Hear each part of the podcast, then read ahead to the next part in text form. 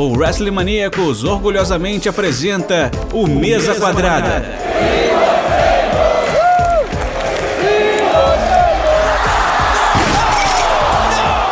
O seu podcast semanal sobre tudo o que acontece dentro e fora dos quatro cantos do ringue. Salve, salve pessoal! Sejam muito bem-vindos para mais um episódio do Mesa Quadrada aqui no WrestleManiacos. Meu nome é Guilherme da Silva e hoje, nesse episódio, a gente vai falar sobre o Blood and Guts, o episódio semanal do Dynamite. Este é um episódio especial que rolou nessa quarta-feira, dia 5 de maio. Comigo, para falar sobre é, o Blood and Guts, estamos recebendo dois convidados super especiais. Primeiro, ela, que é colaboradora do Catmania, funcionária do Twitter, Gabu. Tudo bem, Gabu? Como é que você tá? Oi, gente, bom dia, boa tarde, boa noite para todo mundo que estiver escutando. E, primeiramente, eu queria agradecer né, a mais esse convite né, do WrestleManiacos para participar aqui desse podcast. Estou muito feliz, porque já fazia muito tempo que eu estava aí sem participar, né? Estava aí é, por fora, né? É, essa vida é, internetica. Então, estou muito, muito feliz de voltar aqui para falar sobre wrestling. E para falar sobre esse especial aí da EW, que vamos ver aí se agradou ou não ao gosto do público. Então, mais uma vez, obrigada e vamos lá falar de AEW. Além do Gabu, nosso outro participante de hoje é o queridíssimo LKS, que é criador e administrador da Nation Pro Wrestling. E aí, LKS, tudo tranquilo? Fala Gui, fala Gabu, como é que vocês estão? Fala galera. Cara, é sempre um prazer estar aqui no Mesa Quadrada. É a primeira vez em um ano, se eu não me engano. É, essa volta do público, tanto que isso muda, né, a dinâmica das coisas. Você já até tinha começado a, a, a pincelar o assunto, só que é, é, é, perceptível. Eu, eu fui procurar saber lá na, na, na, lá em Jacksonville, onde eles fizeram lá no Daily's Place, eles conseguiram fazer, se eu não me engano, 40% da capacidade de público. E que diferença, né? Eu já estava cansado dessas arenas vazias, de Geodrome, do, do Thunderdome da WWE. Sem graça, né? O, o, o LKS já, já chega, né, cara, de, desse isolamento. Eu sei que a gente tem todas as, as precauções da, da pandemia e fica aí o, o convite ao ouvinte, não descuide, por favor. Mas um show de, de wrestling assim, ao vivo com público é outra dinâmica, né? É, parece até uma realidade paralela, né, Gui? Quando a gente vê um, um show com público, né? Como a gente viu na WrestleMania e agora a gente tá vendo no, no Dynamite. Tudo bem que o Dynamite tinha aquele pequeno público que sempre fica ali no Daily's Place, que é normalmente formado por lutadores ou as pessoas de território de desenvolvimento da EW, etc. Mas ver público é, é diferente, né, cara? Você cria aquela interação que num Thunderdome da vida ou num, num show sem nem aquela as pessoas vendo por vídeo, é, você não consegue fazer. Eu acho que são poucos que conseguiram fazer esse tipo de show sem plateia. Então, quando a plateia retorna, eu acho que as coisas ficam melhores. Obviamente, com todos os protocolos. A situação dos Estados Unidos é muito diferente daqui do Brasil. Então, por isso, parece uma realidade totalmente diferente. Vamos ver como é que vai ser agora, né, nos próximos meses. Fábio já anunciou que vai ter o Double, Double or Nothing no final do mês com, com público total, né, de 5.500 lugares. E agora a gente vai ver como é que vai ser essa luta livre pós-pandemia, né? Isso, é, isso é, é curioso de ver, né? Curiosíssimo. É outro cenário, né? Realmente, isso que você disse foi uma excelente definição. Uma realidade paralela. É, no começo eles até tiveram, né? Deram, fizeram das tripas coração para tentar fazer o ambiente um pouco menos frio. Mas assim, é, é, é você privar o, o, o, consumidor da arte que foi feita para ele, né? Era muito estranho realmente ver luta livre sem, sem gente. E é isso que você disse, é uma situação muito diferente lá que eles agora estão conseguindo é, voltar aos pouquinhos, né? Pelo menos essas, a juntar um pouquinho mais de gente. Gabu, Gabuzeta, vamos lá. É, você Gostou, no geralzão, do Blood Guts? Vamos colocar os pingos nos is agora. Então, né? É, no geral, foi divertido de assistir, sim, né? Eu acho que é, eu sempre digo que eu uso o wrestling para me alienar, então, assim, qualquer coisa eu tô assistindo, né? Ainda mais nesse momento que a gente está vivendo.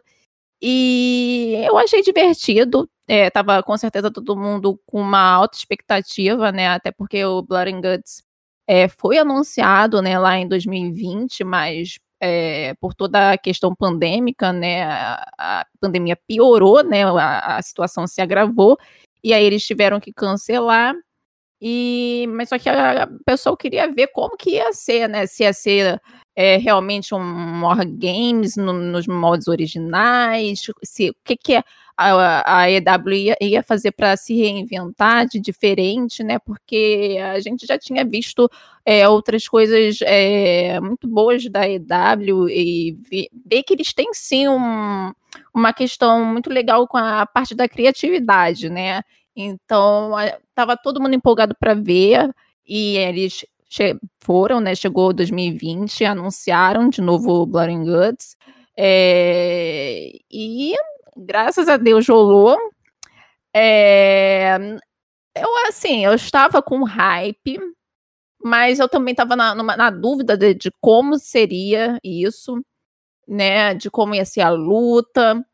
Né, de, de início eles tinham anunciado que só teria uma luta, né? Só ter, ia ter uma luta ali no, no, no show. Só que depois eles reestruturaram ali o, o Dynamite e a, acabaram encaixando ali outras lutas, né? E no fim foi legal de assistir, mas eu acho que quando a gente faz comparação com outros shows especiais que a EW mesmo fez, talvez tenha ficado um pouco abaixo, né? Porque eu já penso logo, por exemplo, no é, Winter is Coming, né? Que, e eu acho que até comentei aqui né, participei do podcast aqui do WrestleManics comentando, e aquilo ali foi nível pay-per-view, né? Foi literalmente um pay-per-view na TV aberta, né? Na, lá na TNT. E é isso que eu espero da, da EW, negócio, né, de top de linha. É, o Blood and Guts talvez não tenha sido, né? Foi uma coisa boa, mas a qualidade talvez eles cometeram algumas falhas que a gente vai é, falar é, durante esse podcast, mas assim, eu não, não foi uma grande decepção, foi legal assistir. Né, quem não assistiu, eu recomendo que assista, porque eu acho que vale a pena. E eles também conseguiram, né, nesse show desenvolver, né, e dar continuidade a muitas é, storylines, né, que é, muita coisa que aconteceu no show, nesse show, a gente sabe que ainda vai render muita coisa, principalmente que final do mês, né, ainda tem pay-per-view, então, eu acho que, num geral, foi um bom show. Não foi excelente, mas valeu a pena acompanhar. Com certeza. É, realmente, né, Gabo? A gente estava junto com, quando a gente falou sobre o Winter's Coming. E isso é uma coisa que a gente vem batendo muito na tecla. É, a IW, para preservar os seus pay-per-views, seus quatro grandes, ela tem feito essa programação semanal, é, muitas vezes especial, que tem calibre de pay-per-view. É, e aí acho que a gente fica até um pouco mal acostumado. Eu não sei se o, se o LKS concorda, mas o nível realmente estava muito em cima, né? Teve é, Winter's Coming, praticamente o, o, o do Sting, foi para ele aquele, aquele, é, aquele episódio. É, a gente teve o episódio do dia de São Patrício, que teve a luta Lights Out Match lá entre a, a Baker e a Thunder Rosa, que também ficou no, nos anais da história. E aí, um programa que já estava praticamente com um ano de hype, né? Ele tinha sido estava tava previsto para rolar dia 25 de março de 2020. E aí, como você mesmo disse, Gabu, por causa da pandemia e a, não teve como ser realizado, e aí eles tiveram que postergar e adaptar as storylines.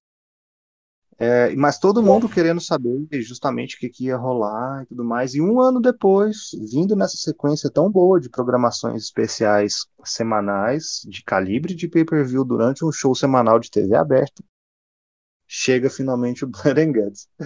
E aí eu te pergunto, LKS, te frustrou? Você acha que manteve o nível dos outros, das outras programações semanais?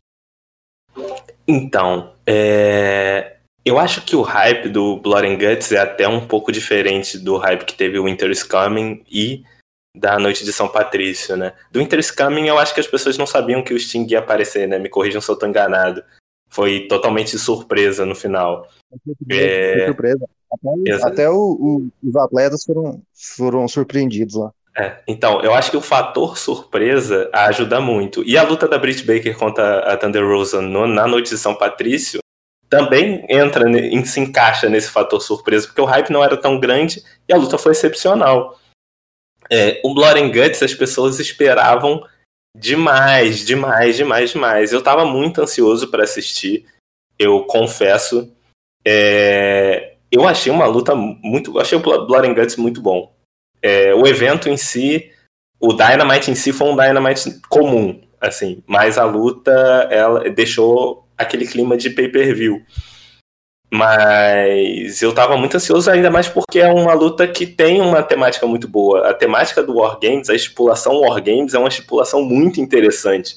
Sempre que acontece no NXT, mesmo que o Blood and Guts seja diferente, é... gera muito hype. Então, assim, era uma luta muito esperada que eu acredito que foi muito boa, mas faltou aquele negocinho para ser melhor, sabe? Faltou um pouquinho. A gente vai destrinchar, vai falar um pouco mais sobre isso, mas ela não deixou de ser boa, que fique claro aqui. Inclusive, eu só vi o Blood and Guts hoje, porque eu queria só ver o Blood and Guts, como eu fiz um vídeo pra Nation sobre o evento, eu só assisti hoje. E também porque ontem eu tava muito hypado, porque teve outra luta muito boa entre o Leo Rush e o Myron Reese na MLW. Inclusive, quem quiser, quem quiser assistir a MLW tá no YouTube. É disponível de graça. A luta foi incrível. Gui está aqui on fire falando que foi sensacional. É, uh! Foi uma lutaça, né, cara? Então eu não queria, eu não queria perder o hype. Eu falei, eu vou assistir amanhã que eu vou assistir concentrado.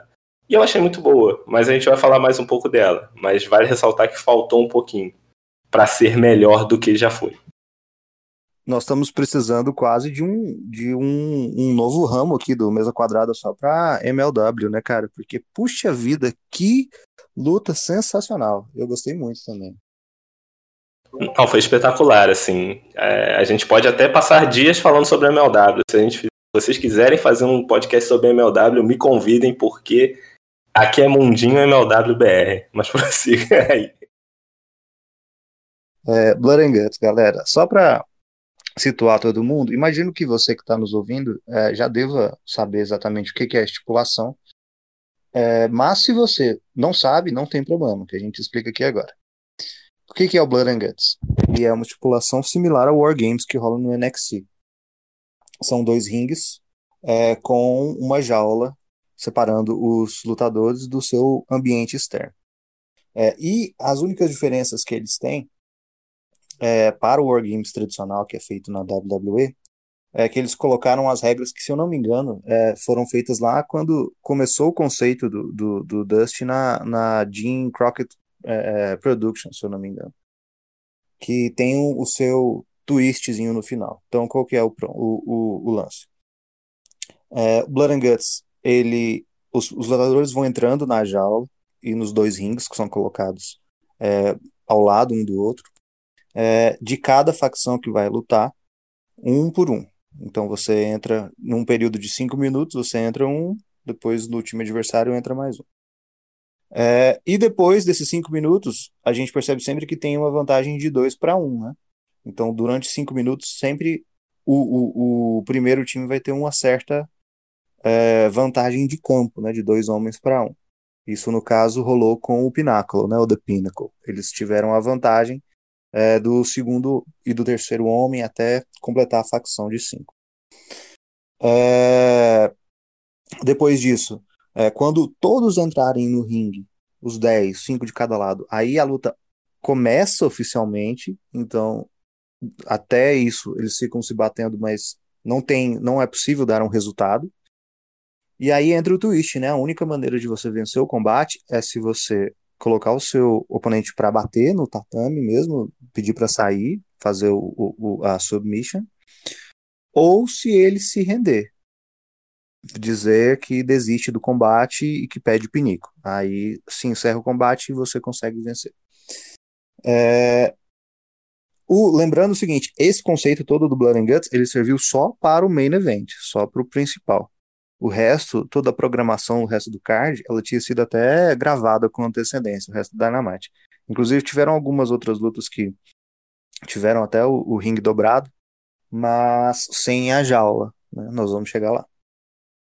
E aí, para abrir o card, deixa eu até puxar aqui as minhas anotações. Ó, o cardzão no geral, a gente teve a primeira luta de abertura, que foi é, Kenny Omega e o Michael Nakazawa enfrentando John Moxley e Red Kingston.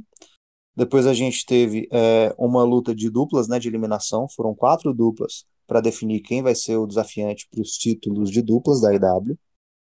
É, depois a gente teve algumas promos do Miro e do Kenny Omega.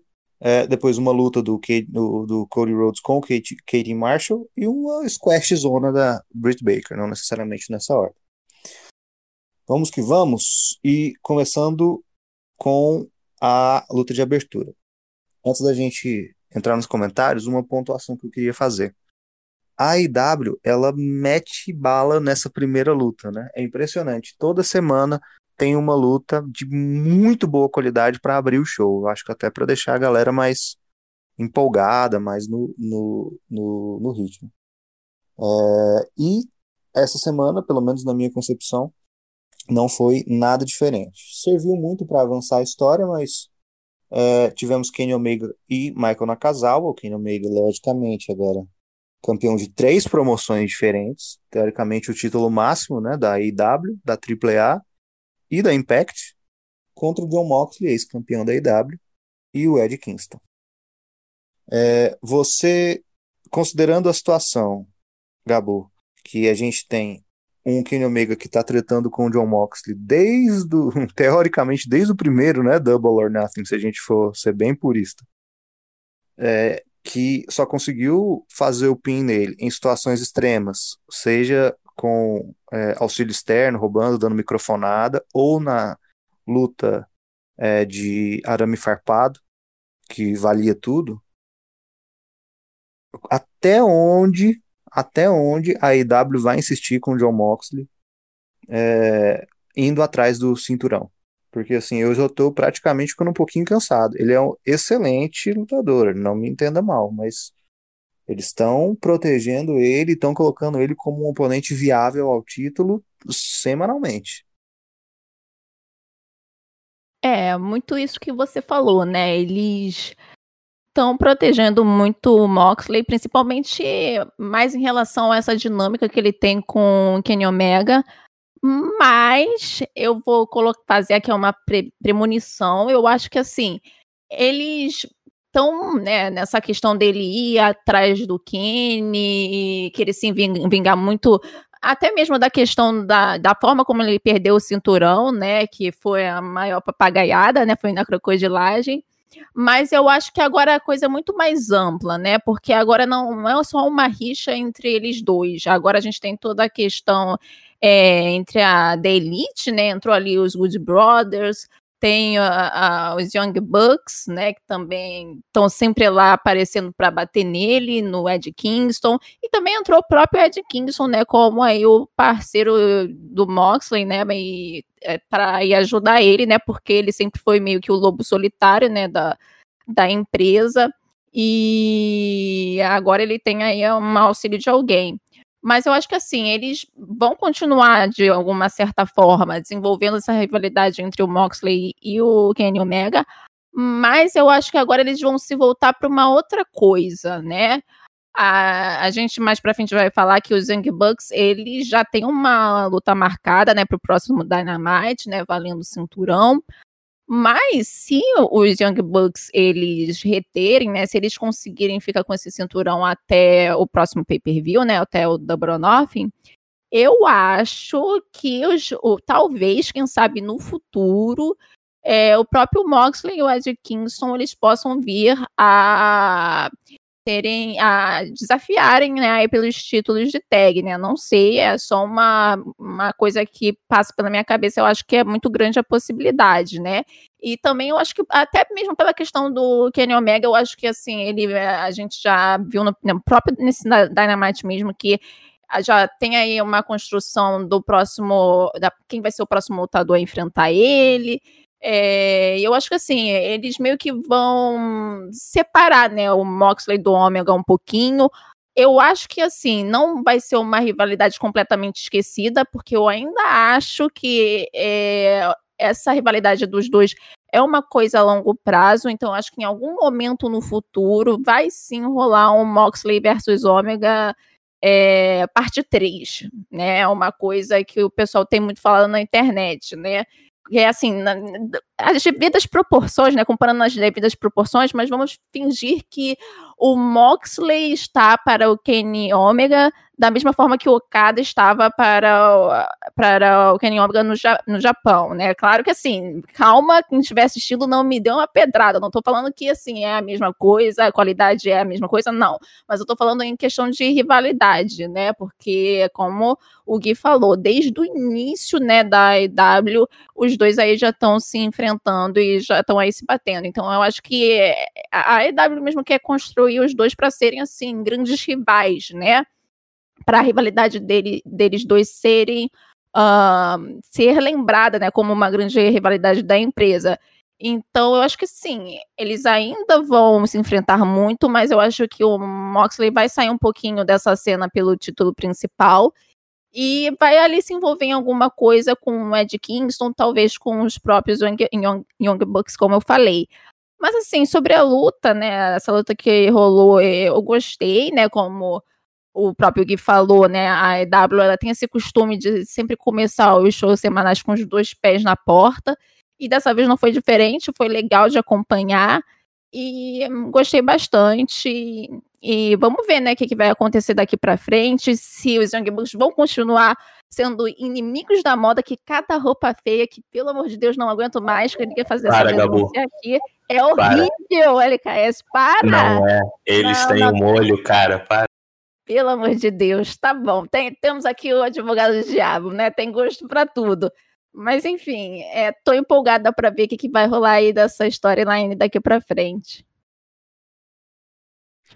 Eu confesso que eu gostaria de ter um tênis que eles usam. Queria muito. Aquele. Ah, o tênis, aquele... tênis é bonito. Agora o resto, meu Deus. Já pegaram até a, a jaquetinha do Seth Rollins emprestada para usar na semana passada? Cara, eu acho que tinha que ter um perfil, tipo, de igual aqueles do Faustão, para ver qual roupa o Faustão tá usando, para ver quanto qual roupa os Young Bucks estão usando e quanto, quanto custa. Exatamente. É, sensacional. É, pois é, o, o... duas questões, né? A, a storyline, eu acho que a gente pode discorrer do ponto de vista é, do que eles estão propondo para a storyline para os personagens envolvidos lá é, na rivalidade, pela rivalidade em si, tirando o cinturão. Então, é, igual a Gabu disse, foi uma luta muito boa. E mantendo mais um costume, né, do que a IW tem, de sempre ter algum tipo de interferência no final da luta. Pós-luta sempre tem algum avanço de história. Então, é, não, não sempre, né, mas muitas vezes. Então a gente já fica até preparando. Nesse caso não foi diferente. Kenny Omega Tava cansado, não se sentiu disposto. Falou: Ah, o que eu tô fazendo aqui? Deixou o Nakazawa lá sozinho, coitado, aguentando o rojão. É, e logicamente ele tomou um, uma surra homérica. E ao final da, da, da disputa, da luta, gente, apareceram os Young Bucks para tirar um sarro com a cara do, do Moxley e do, do Ed Kingston. Enquanto eles estavam batendo boca, os Good Brothers, né, no, chegaram por trás deles e começaram a bater neles. E aí o Kenny Omega, logicamente, voltou, porque ele não ia perder essa oportunidade de bater no John Moxley. Então, assim, a gente tem um, um aparentemente, né, um, um storyline construída que dá para levar ele sem o título. E, pontualmente, a gente tem storylines que saem daí. É, eu queria até te perguntar, o, o LKS, primeiro, logicamente, se você gostou do combate, os seus comentários sobre a luta. Mas, assim, será que o John Moxley, até onde, né, ele está sendo protegido pela empresa é, pelo outro cinturão que ele carrega? A gente sabe que as relações comerciais aparentemente estão mais estreitas com a, New Japan, e o John Moxley é atualmente o, o campeão dos Estados Unidos deles, né? IWGP US Champion. É, e no próximo Dynamite da semana que vem, a gente vai ter um combate com é, Yuji Nagata, que é uma lenda do, do, do wrestling japonês e, por consequência, do wrestling mundial. Aí vai ser mais legal, né, disso, vai ser uma luta em solo estadunidense, solo americano. Vai ser no próximo Dynamite. Então, assim, você acha que tem algum tipo de interferência deles protegendo eles um, ele um pouquinho no booking, porque ele ainda é campeão de uma outra empresa, porque ele ainda vai ter lutas de high profile que vão chamar muita atenção na comunidade é, do, pessoal que acompanha a luta livre. E o que, que você gostou da luta? Cara, então, primeiramente, esse, esse ponto que você levantou do, da luta do Yuji Nagata contra o John Moxley, só por isso já vale assistir o Dynamite quarta-feira. Porque, se eu não me engano, é a primeira vez em duas décadas que o Nagata não que o Nagata vai lutar nos Estados Unidos, né? Eu tinha visto um dado sobre isso, faz muito tempo que ele não luta nos Estados Unidos. Ou é isso, a primeira vez, não sei. Mas é. Só por isso já vale, é um fato muito histórico para a luta livre. E o Nagata é uma lenda no Japão. É, mas, cara, não sei, não sei te dizer realmente se é por isso, se é por ele ainda carregar o cinturão dos Estados Unidos da NJPW. A minha teoria, eu vou responder primeiro isso depois de falar sobre a luta. A minha teoria é que isso é feito muito mais por uma questão de coesão do show. Porque o Moxley acabou, acabou, teoricamente, acabou de perder o cinturão. Ele era o campeão da empresa até poucos meses atrás. Então ele não, não teria essa queda é, abrupta de posição. E por isso ele continuaria se posicionando ali entre os principais é, do, do show. Porque a gente está muito acostumado a ver na luta livre, principalmente porque a gente. Quando um lutador perde um cinturão, ele já cai direto. É, já perde espaço, às vezes some, dependendo do lutador. Eu acho que isso não vai acontecer com o Moxley. Eu acho que ele sempre vai ficar ali flutuando. É, eu acho que é mais por isso do que pelo cinturão em si. Obviamente ele tem essa exposição, ele participa de muitos shows. Ele e o Kenny Omega são pessoas que estão sempre envolvidas em muitas rivalidades, né? A Elite e o Kenny Omega, inclusive. Então, só essa semana o Kenny Omega já teve desafios do Andrade, vai ter a luta do Peck contra o Orange Cassidy para decidir o desafiante dele na EW, tem a, o Moxley correndo atrás dele, tem o pessoal da TNA correndo atrás dele, da Impact Wrestling, o pessoal da Impact Wrestling correndo atrás dele. Então, é, eu acho que vão estar ali e o Moxley vai ser a mesma coisa. Eu não acho que ele vai disputar o cinturão tão cedo. Talvez eles se enfrentem já com Kenny Omega sem o título, inclusive. Mas eu acho que essa rivalidade, assim como a Gabu falou, vai durar. Vai ser uma coisa de longa é, de longo prazo e que eles vão se encontrar em algum momento. É, mais para frente, mas acho que bem mais para frente. Sobre a luta, cara, eu, eu eu acho que ela, ela serviu pro que ela queria mostrar. Eu acho isso, eu acho que nós três concordamos de que uma luta quase arranquei meu fone aqui, de que uma luta inicial boa já dá um, um gás pro show. A EW faz muito isso, às vezes o NXT investe nisso também. Eu acho que todo show deveria investir nisso, com uma porreta, ou com uma promo porreta, mas eu acho que ela é mais segura. E aí você já vai, você já ganha ali 15, 20 minutos de show e já tem um, uma boa impressão de todo o show. Eu achei uma luta muito legal. E como sempre ali a, a Elite interferindo no final, é, dando continuidade às vezes isso é importante. Ali era importante, ali era claro que isso ia acontecer. É, eu gostei muito do fato que o, um dos Young Bucks, eu não lembro qual, ele veio descalço. Porque ele tava com a roupa muito florida. Eu sei que a Gabu odeia o visual dos Young Bucks, mas eu achei maravilhoso. Não dá, não, não dá. E foi Cara, o Matt Jackson que foi aquela roupa horrível e sem, sem sapato, gente. Se não dá para ficar pior, ainda foi aquele pezão de fora. Gente, Cara, pra quem me acompanha sabe que eu já fico tinindo de nervoso quando o Matt Riddle vai lutar sem, sem descalço. Agora vem Matt Riddle, ah, sei lá, gente, pegue do pezinho aqui não, não dá. Não, mas Gabu, o Matt Riddle, ele luta. O, o Matt Jackson só foi. Ele tava ali na moda. É, eles estão na Flórida, né? Eles estão ali na Flórida, curtindo ali o solzinho. Ele tava com aquela roupa moda praia e foi direto pro ringue. Acho, acho completamente justo. Acho, assim, o, o ápice da luta livre e da moda na luta livre. Então, assim, eu gostei muito. Eu gosto muito do Nakazawa também, o personagem dele eu acho que tem uma função muito importante ali é, é, dentro da, do, do, universo Kenny Omega da EW. É, é um, uma espécie de alívio cômico, mas eu acho muito legal. E são três. É, fora isso, tinha os outros três lutadores que são muito bons. Então, assim, foi uma luta inicial muito interessante para já abrir o Dynamite com, com aquele gás.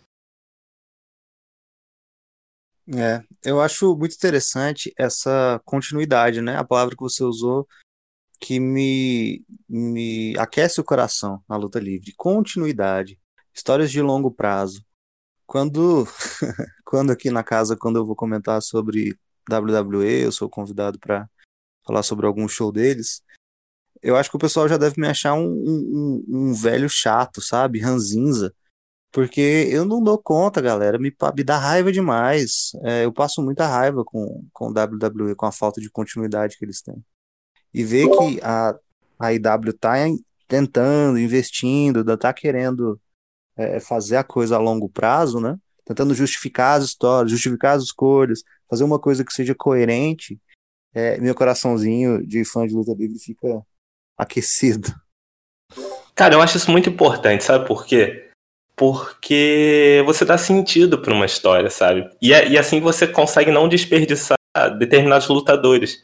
Porque, tipo assim, se ele tem uma, uma história a longo prazo, ele vai ser usado daqui a seis meses, um ano. Se você tem uma história que, não, que tem um fim sem sentido, ou que não se completa, ou que dura pouco tempo, você acaba desperdiçando ali um, um leque de oportunidades que você podia dar para vários lutadores. Eu acho que isso é muito importante dar continuidade. Além de dar sentido para o show, né? Porra, um show que você tem é, uma história sendo contada linearmente, que tipo assim, aconteceu uma coisa, na outra semana aconteceu uma coisa que dá sentido àquela coisa, é muito melhor do que um show que acontece uma coisa. Hoje, semana que vem, acontece uma coisa que completamente diferente da coisa que aconteceu semana passada você não fica. Você fica sem entender o que está acontecendo. A WWE é, é rainha em fazer isso, infelizmente. Mas eu acho que é muito importante. Eu acho que isso até seria um ponto que melhoraria muito a qualidade dos shows da WWE, porque qualidade material eles têm. Total, total, com certeza. E é bem isso, né? Se você for pegar na, na New Japan, que a gente estava até conversando sobre, NJPW, se você chegar a falar assim, ah, Kenny Omega foi campeão, beleza. Como foi isso? Eles não vão te falar, ah, Kenny Omega venceu o Okada e foi campeão, não. Eles vão começar a te contar a história do começo, não. Kenny Omega, ele começou como Golden Lover, e aí eles vão contando a história do cara exatamente isso, dessa maneira, linear, capítulo, fazer os arcos de desenvolvimento do personagem. E eu gosto muito que a IW está tentando fazer isso e trazer isso para o público ocidental, né? É, esse costume da, da história bem contada, da evolução de personagens. E aí, eu queria até amarrar esse assunto, é, quebrando até um pouquinho da dinâmica, mas aproveitando os mesmos personagens, porque a gente está falando de Kenny Omega. É, mais na frente no show, ele foi fazer os seus anúncios. E aí ele chegou lá com Isso foi muito divertido, né? Ele, ele usando só o título da AEW, Michael Nakazawa carregando todos os outros três, né? Os da Impact do, do, da AAA. E ele foi conversar sobre como é que seria a programação para o, o Double or Nothing, vai ser dia 30 desse mês. Então, e o título da AEW teria que ser disputado. E eles resolveram usar os rankings da casa, os rankings da IW, que eu acho particularmente confusos, mas eles têm o seu propósito. E aí, pegando um, um ganchinho no que a Gabu tinha dito, eu acho que eles encontraram a justificativa perfeita para você tirar um pouquinho o foco do, do John Moxley nesse momento, pelo menos na disputa, né? Pelo, tintur, pelo não, pelo cinturão, perdão. É, porque eles usaram os rankings e quem estava lá? Ele queria, na verdade, o Omega queria enfrentar o Peck, que é o número 2. Só que quem era o número 1? Um? Orange Cassidy, surpreendentemente, por causa das vitórias que ele teve no Dark Elevation e no Dark é, foi um motivo de chacota muito grande, e eles acabaram, pelo menos da parte do Kenny Omega, e eles acabaram programando que na semana que vem é, eles vão ter uma luta entre Peck e Orange Cassidy para definir quem vai ser, então, o desafiante ao título no Double or Nothing. Nessa história toda, Gabu, é, o que, que você tem a nos acrescentar? Você acha que nesse Peck e Cassidy 2 você acha que a gente vai ter algum tipo de resultado diferente? Olha, por mim, eu não sei, porque eu gosto muito dos dois lutadores, né? Eu gosto muito do Peck, eu gosto muito do Orange Cassidy. Eu acho que os dois enfrentando o Kenny Omega ia dar, assim, uma luta excelente, sabe? A gente já viu uma luta do Peck contra o Kenny Omega lá atrás, que foi muito boa. E não sei, eu, eu vou torcer pro Orange Cassidy porque eu quero ver coisa diferente, né? Eu sei que vai ter muita gente que não vai gostar, porque tem muita gente que não gosta, né, do, do estilo mesmo do Orange Cassidy, mas assim, não dá para negar que o cara é um lutador excelente, ele sabe muito bem é, tanto trabalhar essa parte mais cômica dele, quanto essa parte em ringue, né, que é muito boa. E eu sou muito fã e eu acho que assim, não sei, talvez eu esteja lendo demais, mas talvez ali pelaquela interação dele com o Kenny ali na, no Dynamite, da questão do Kenny menosprezar muito o Cassidy. É, não sei, talvez eles é, sigam nesse caminho, né? Se o Cassidy vencer, né? Claro, e construam a, a história a partir daí, né? Mas também tem essa questão aí do ranking, né? Que eu queria apontar que eu acho muito curioso que a EW, assim, ela só lembra do ranking quando é conveniente, né? Claro que agora, é, como você falou, né, Gui, foi bom porque eles tiraram o foco ali do Moxley, né? E claro que eu não ia reclamar se tivesse Moxley de novo enfrentando o Kenny Omega, de jeito nenhum. Mas, assim, foi bom porque agora a gente vai ver uma coisa nova, né? Tava todo mundo, assim, teve uma época que quem tava ali como primeiro era o Ai, meu Deus, era o Adam Page, né? Mas assim, tava também muito cedo ali pro Adam Page já vir enfrentar o Kenny Omega. E aí, né, com esse tanto de luta, esse, esse tanto de show, sem, show semanal, acabou ali a gente tendo o Cassidy e Peck ali nas duas primeiras posições. E aí agora a gente vai ver quem vai ser o vencedor disso tudo. Mas, assim, eu ainda fico meio, sei lá, fico meio chateada com a forma como eles utilizam esse ranking, né? Que é. Eles usam, mas não usam tanto, eles só usam lá para postar nas redes sociais e tal, mas assim, né? Só, só lembro de vez em quando, né? Tem muito dessa questão que também é um ponto que eles poderiam melhorar. Mas tirando esse fato, eu acho que assim, a tendência é, semana que vem a gente ter uma luta muito boa, né, do Cassidy com o PEC, e independente de quem vencer, é, também a, a luta pro pay-per-view também tende a ser muito boa, então eu tô com uma grande expectativa aí do que vem pela frente. É, eles fizeram até uma trollada, pelo menos em mim, eu não sei em vocês, mas é, o ranking da semana passada, como você disse perfeitamente, o, teoricamente, o desafiante número um era o Adam Page. E aí eu já pensei, caraca, vai ser, vai ser Hangman e, e Kenny Omega no Double or Nothing já? Puxa vida, mas parece que ele ainda não se encontrou, ele ainda tá nessa jornada de descobrimento e tal. E aí o que que aconteceu? Ele perdeu um combate contra o Brian Cage e no ranking dessa semana ele já não é mais o número 1. Um, é, eu até puxei os rankings aqui, ele é o número 5 já. É, Orange Cassidy, Peck, Joe Moxley, número 3, Brian Cage, número 4, e ele em número, número 5. Então fui completamente ludibriado, fui tapeado, eu diria o meme. É, pois é, Só, o só queria falar uma Pode coisa aqui, porque eu tenho que citar de BBB. É, o Adam Page em quarto lugar, tal qual o Gil do Vigor. Então, aqui campeão em nossos corações. É isso, gente. Desculpa, eu só queria fazer essa inserção que não tem nada a ver. Obrigada. Essa referência foi. Quando, quando ele for o campeão, eu acho que a internet vai abaixo, porque a gente tá nessa expectativa desde não sei quando, né? Nós estamos alguns anos já querendo que ele, que ele leve. Eu acho que desde aquela vez no Cruzeiro do Jericho que ele foi que ele saiu carregado pela torcida enquanto ele bebia chopp numa tulipa. Acho que pra mim aquele momento eu falei, cara, eu quero que esse homem vença na vida. É, beleza. O LKS que eu ia te perguntar é o seguinte. É, o Orange Cassidy, tem muita gente que reclama dele porque acha que ele é um personagem de um truque só. Aquele cara que não tem muito pra onde evoluir é, esse personagem, porque ele é o cara que tem preguiça, cara que aparentemente é morto por dentro, ele tem reações muito minimalistas, ele é um cara que não demonstra nada e tem alguns surtos de é, criatividade, de explosão.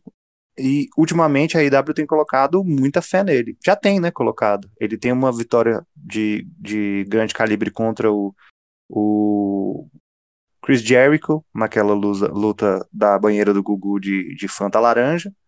É, e ele vem sendo, vem galgando posições, né? Aparentemente agora saindo do mid-card para o main event.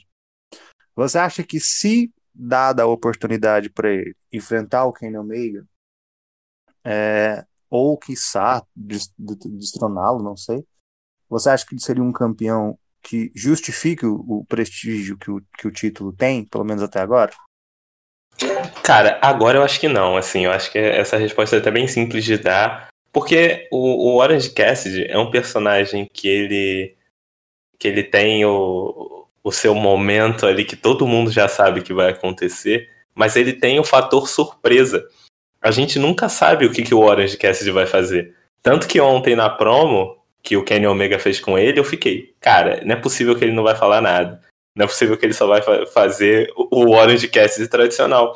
Mas é isso que, que eu acho que é importante no personagem dele, ter esse fator surpresa. Eu não sei o que a EW quer fazer no futuro com ele, se quer desenvolver, se quer fazer outra coisa, mas eu acredito que sim.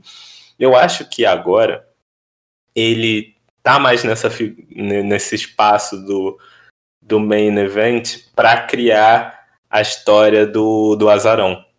É, porque as chances dele, dele vencer são mínimas. Eu acredito até que ele vai vencer o PEC na quarta-feira. Eu tenho minhas dúvidas se ele não, não vai vencer e vai pro, pro Double or Nothing pra gente ter essa, esse hype nessa luta do tipo, caraca, será que ele pode vencer? Mas eu acho que agora ele ainda não vai, sabe? Eu acho que ainda tem gente na frente na fila. Eu acho que existem três nomes que estão ainda na frente dele. Eu não diria que são só eles, mas esses com certeza. O Page é o primeiro. Eu acho que quem vai tirar o título do Omega vai ser o Page. Assim, você ouviu aqui no Mesa Quadrada eu afirmando isso. Se isso acontecer, tá gravado, o Brasil está ouvindo. É, tem o MJF, tem o Darby Allen também, mas eu acho que agora o, o Orange Cassidy vai estar só para criar essa história, porque o Kenny Omega precisa de um adversário. É, e talvez o, o, o Orange por não ser a opção óbvia, vai criar uma história mais interessante que o Pack. É, eu gosto muito do Peck, particularmente. Eu acho que ele é um cara que é muito comprometido com o personagem dele. Ele me parece ser aquele cara que não sai do personagem nem quando vai tomar banho. E eu acho que ele daria um campeão fenomenal. Mas eu concordo contigo. Eu acho que o Omega ainda vai reter agora. E mais pra frente, quando eles puxarem o gatilho no Adam Page, vai ser ele que vai tirar o cinturão. Mas concordo contigo, a previsão é totalmente sua. Vocês ouviram aqui. LKS predisse. Olha, se vocês quiserem, se tiver aquele banco de apostas, tem no Brasil, né? Mas você pode apostar em dólar se você tiver dinheiro. Aposte Kenny Omega, Kenny Omega não. Hangman Page campeão mundial da EW. Qualquer momento. Pode ser hoje, pode ser daqui a dois anos, ele vai ser o próximo campeão. Você ouviu aqui. É sua chance de ficar milionário. Hein? Eu vou ficar rico. E aí, quando eu estiver rico, vocês vão ficar tristes porque eu dei a dica e vocês não acreditaram. Quando chegar o momento, vocês vão saber. Façam suas apostas. É, muito bem, pessoal. Seguindo aqui, é, vamos falar sobre as lutas de duplas. Eu achei muito curioso. Foi um combate que envolveu SU, que é o, o Frank Kazarian e o, e o Fallen Angel, Jurassic Express, Varsity Blondes e The Acclaimed. É, eu não sei vocês, mas eu não senti falta nenhuma do Scorpio Sky depois que ele saiu da SU. É, assim, ele foi fazer um papel de Rio que para mim não teve justificativa para se juntar com o Ethan Page mais para frente. A gente até pode até falar sobre ele se vocês quiserem, mas assim, zero interesse. Eu acho que ele como babyface funcionava muito, mas muito mais. Não sei o que, que vocês acham. Assina embaixo, Gui. Também cara, concordo. o, o, o Scorpio Sky, cara, eu tava super investida nele. É, tava colocando toda minha, todas as minhas fichas, assim, principalmente para ele pegar o título da TNT, né?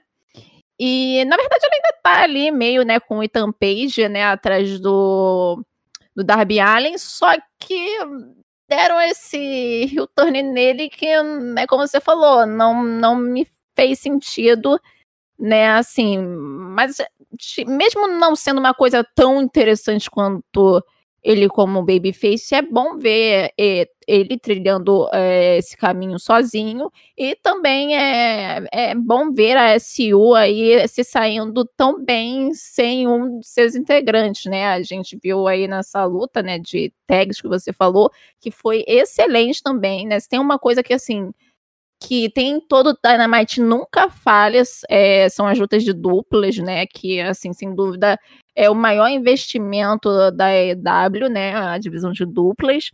E foi uma luta super interessante. Já tô dando aqui meu palpite, né? Nem não fui chamada mais já Doc falando. achei a luta muito boa. Fiquei muito feliz de ver a SU tendo uma outra oportunidade, mas assim, por mim, qualquer um dos que vencessem ali, eu já estaria extremamente satisfeita, né?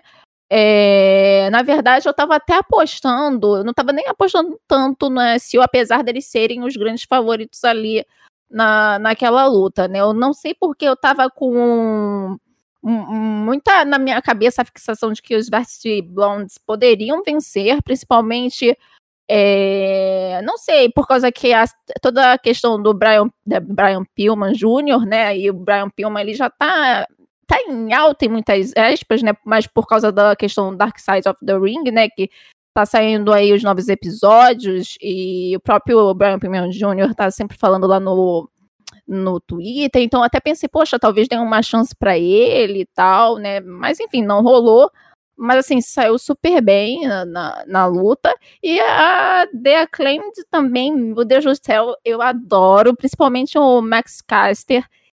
Incrível esse, esse desgraçado. E assim, com certeza eles vão ser um daqueles que mais pra frente vão disputar os cinturões de duplas e vão futuramente se tornar campeões, sem dúvida nenhuma. Que nem o LKS falou aqui, eu estou colocando essa previsão aqui na mesa que eles vão se tornar campeões no futuro, porque são muito talentosos e eles sabem entreter muito bem, né? Já chegam lá mandando rap, é super divertido e mandam super bem em ringue. Então, assim, enfim, a luta foi super legal, gostei de ver a vencendo. Scorpio Sky faz falta não faz falta, mas assim, não gostei de ver ele faz, dando o heel turn, né? No, no futuro, aí no, né, mais pra frente no show, né? Ele vai fazer uma aparição, né? Dando uma de Nazaré Tedesco e jogando Darby Allin né, da, da escada, né? Junto com o Ethan Page. É, mas enfim, né? Eu espero que ele também tenha, obtenha sucesso aí. É, nessa rota do título da TNT que ele tá almejando, né? Mas assim, essa luta de tags eu gostei bastante. E é isso, basicamente, né? É isso. Cara, assim, eu concordo com tudo que a relatora disse. É, tirando a parte do, do favoritismo, eu achava que o Seal ia ganhar e para mim só tinha isso na cabeça, não acho que não mudaria o resultado. Mas eu concordo com ela, eu acho que a gente está dando muitas pistas de como a gente vai ficar rico nos próximos anos, porque a Claimed com certeza vai se tornar uma dupla campeã. E, cara, a EW sabe fazer muito bem. Eu não sei se vocês concordam, né? Mas, assim, é, lutas de duplas da EW são muito boas, né, cara? São... Eu sou muito fã de Tag Team Wrestling. E, e eu acho as lutas de duplas da EW muito boas. E Scorpius. Pô, muito bom, cara, assim. Tipo, muito bom. Eu acho que são. Hoje a gente já falou de uma luta de duplas, né? E agora a gente já tá falando de outras que teve uma qualidade muito boa, assim. Eles, eles mandam muito bem, assim. E mesmo, e, tipo, tudo bem que eles têm muitas duplas incríveis, mas não é só isso, né? Tipo, a qualidade dos combates são muito boas. É, e contra os Scorpions cai, cara, assim, a gente tá tão acostumado, não sei vocês, mas eu tô tão acostumado a ver Christopher Daniels e Kazarian juntos, desde a da antiga TNA, aí depois na All Elite, Ring of Honor, etc. Tipo, em algum momento eles interagiam, e depois de muito tempo eles formaram a SEO e estão aí há muito tempo juntos é, que o Scorpio Sky ele parecia um, um ele, era um terceiro membro, mas ele não não era tão protagonista quanto. Eu acho que é saudável ele ter essa essa run sozinho. Tudo bem que agora com o Ethan Page, mas eu não sei se Rio é, é, da melhor forma. Mas vamos ver nas próximas semanas, né? Ele tá na corrida pelo da TNT de alguma forma. A gente vai ver o que, que pode acontecer com ele. É, essa, essa, esse combate, eu acho que ele serviu principalmente para para colocar a história da SU um pouco mais para frente, né? E foi por isso que eu até comecei esse assunto falando sobre o Scorpio Sky. É, porque assim, a gente já está chegando num ponto da carreira dos dois, do, do Christopher Daniels e do Frank Azarian, membros da SU, de aposentadoria. Os caras estão velhos já, tem muito tempo de carreira, muita experiência, já ganharam tudo que tinham para ganhar, inclusive na EW, né? Eles são os campeões inaugurais de duplas. É, e, assim, eu acho que o, o, o, o adeus deles é inevitável. E eu, eu via o, o Scorpio Sky até como uma tentativa de revitalização, pelo menos para dar um pouco mais de sobrevida é, para eles. Mas, assim, mesmo que eles rompam e tudo mais, acho que eles ainda têm um singles run, pelo menos de midcard no, no bolso, né, de cada um. A, a estipulação para você, nosso querido ouvinte que está ouvindo, é que o seguinte, SU, eles fizeram um compromisso. A próxima vez que eles perdessem num combate, principalmente se fosse se, se tomarem o pin, né, eles romperiam e aí acabou. A SU, cada um segue seu caminho. Eu acho que ficou um pouco implícito se eles se aposentariam ou não, mas eu acho que não. Eu não sei se vocês é, é, é souberem, vocês me, me interrompam. Mas cara, eu acho que. Cara, eu acho que favor. o Christopher O'Daniel já tá no final, né? Assim, 51 anos, né, cara? É, é meio certo, né? bicho já pesa tá... pro, pro cara. Eu acho que ele não passa desse ano, talvez. O Kazarian, eu acho que sim. Acho que ele ainda dura uns dois aninhos, assim ele ainda combate um tempo, mas o Christopher Daniels, ele, ele não parece, né, cara? Ele não tem uma aparência mais velha, assim, ele, ele ainda parece um lutador novo, mas ele já tá velho, ele é mais velho que o Jericho. Então... Ele é mais velho que o Jericho, ele é mais velho que o Jericho, é verdade. Bom, já excelente era. lembrar. É. O, o, o Christopher Daniel, eu acho que ele seria excelente, né? Simplesmente para passar. Acho que um papel que ele já tem, né? De relação com, com os lutadores e um, um papel mais de produção, talvez seria mais, mais legal. Mas assim, eu quero aproveitar já o, o ensejo. Primeiro, vocês acham. Tá, SU venceu o combate. Tá fazendo pin até no, no coitado do, do Brian Pillman. Vocês acham que eles tiram o título dos Young Bucks ou vocês acham que eles terminam e aí os Young Bucks ficam mais odiosos do que nunca? Porque aí eles vão ter na manga algo que eles vão poder se gabar para o resto das suas carreiras. Ó, nós aposentamos o Christopher Daniels, por exemplo. Olha, gente, já vão preparando aí a, a, a, a, a roupinha, os lencinhos de papel, porque da semana, da semana que vem esse não passa, não. Cara, o, os Young Bucks, eu não vejo eles perdendo esse título tão cedo, cara. Até porque, por causa do contexto mesmo da história dele, deles com o Kenny Omega, eu acho que assim, quando for para eles perderem o cinturão, vai ser uma. Vai ser uma, uma ladeira assim abaixo, né? Vai primeiro ou, os Young Bucks perdendo o cinturão, talvez o Kenny Omega perca depois, sabe? Vai ser assim um redemoinho de merda ao mesmo tempo acontecendo. Vai ser a, a queda da elite, vamos dizer assim, né? E eu acho assim, improvável na minha cabeça eles perderem isso semana que vem. Claro que tem essa questão aí, né, da se eles perderem, é, aí acabou, né? Talvez não acabe de fato, a gente não sabe o que, que a IW planeja a partir daí, mas é como o Gui falou, sem dúvida nenhuma, é, a partir disso daí, é, eles vão fazer os Young se tornarem mais é, desgraçados, já que assim, eles já fazem um papel de rio excelente, né? Porque eles, assim, quando eles é, saem do, de face para rio, dá vontade de tacar uma pedrada assim na tela do computador, né? mas eu acho que isso só vai servir de estímulo para eles ficarem mais detestáveis do que eles já estão. Mas assim, para mim eles não perdem, vão segurar esse cinturão aí até o pay-per-view pelo menos. E, mas assim, com a SU, se eles vão separar o que vai acontecer daqui para frente, talvez eles até, não sei, eles desenvolvam uma coisa a partir disso, né, com o Kazarian e com o Daniels, mas, né, isso aí só o tempo que vai dizer, mas a SU, olha, já se prepara para dizer tchau. Olha, é, assim, a pergunta é se os Young Bucks vão perder na quarta-feira, a resposta é simples, não não perdem e não perdem no Double or Nothing, não perdem no mês que vem, talvez até esse ano não percam mais. A grande questão é, será que a, se a, a SU vai perder no PIN? Ou será que a SU vai perder ou eles vão ganhar por desqualificação e aí vai ter um prolongamento para eles é, parar num pay-per-view, por exemplo? Eu acho essa é a provocação que eu faço para vocês, porque tem essa É, tem essa questão também, né? Porque faz todo sentido, inclusive, rolar ali uma, sei lá, o Dom Callis chegar lá e, não sei, rolar uma, uma sacanagem ali bacana, né? A sacanagem que a gente gosta. Mas, é, não sei.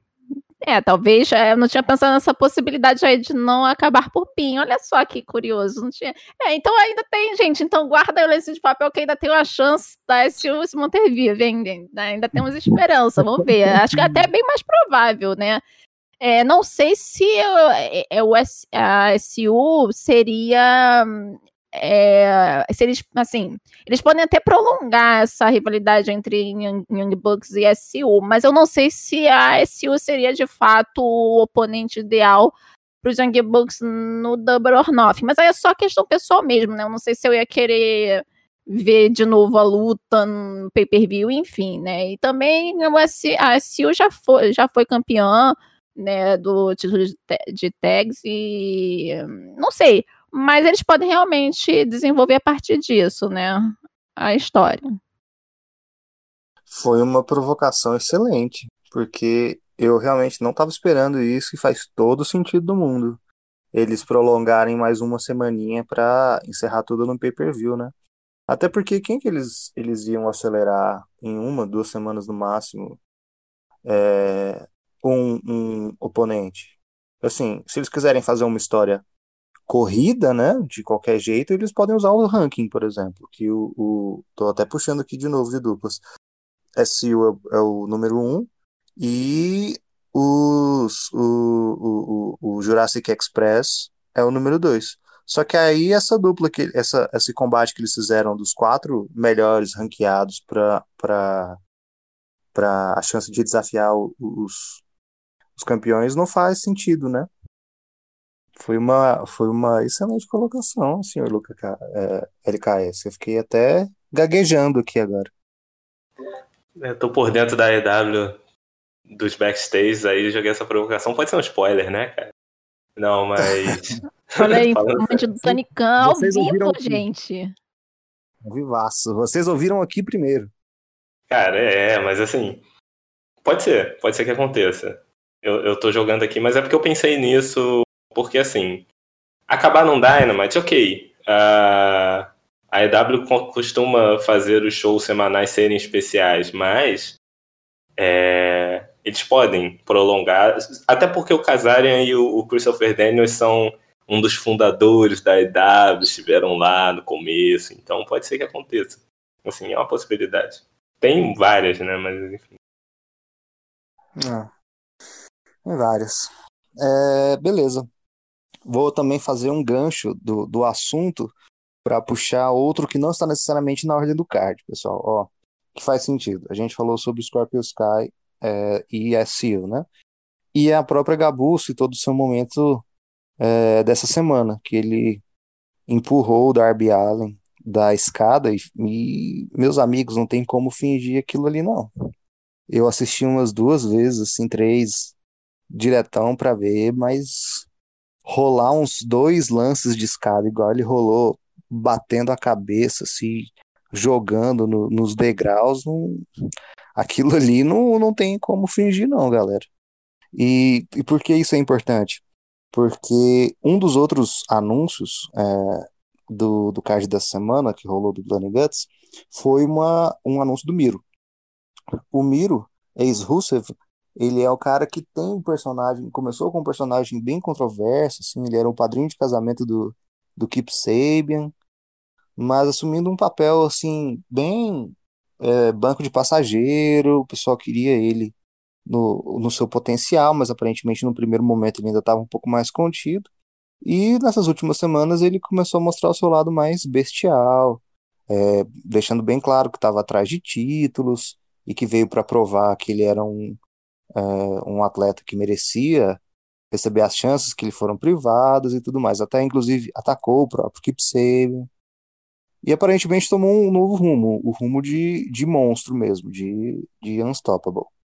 E o anúncio dele é de que ele tinha é, um contrato assinado para uma disputa do cinturão do TNT, cujo campeão é o, Darby Allin, vulgo empurrado da escada, e que se ele não estivesse em condições físicas de participar, ele teria que é, relegar o, o cinturão e ser destituído né, do, do título da TNT. Aí vem a pergunta. Darby Allen contra Miro. Primeiro, vai rolar? Eu acho que vai. É uma, uma pergunta meio retórica, mas vou fazê-la assim mesmo. Vai rolar? Segundo, galera, Darby Allen é a estrela da companhia. Miro, o cara que claramente é uma estrela também e merece seu, o seu impacto. Quem é que vai levar melhor nisso aí? Vou começar pelo Gabu. Quem é que vai levar o, o Gabu? O Miro ou o Darby Allen retém? Então, respondendo a primeira pergunta, essa luta vai rolar. Vai, vai ser aquele negócio, né? O Darby Allin chegando todo ferrado das ideias, né? Como sempre, né? Toda semana ele tenta se matar, né? Mas normal, agora ele cai da escada, então semana que vem ele vai chegar. Semana que vem não, vai ser uma semana que vem, né? É. é ele vai chegar todo ferrado das ideias, né? E aí o Miro vai chegar esculachando ele, né? Metendo muita porrada. Mas assim, o Darby Allen, ele é um cara que ele a EW tá investindo muito nele. Dá para ver pelas últimas semanas, né, que é, ele a galera tem assistido, tem Allen, dúvida, né, na EW, padrinho de casamento. Ele era o projota do da, da da Penelope Ford e da que é e do Kip Sabian, né? Que gente, vocês vão ter que me aturar aqui.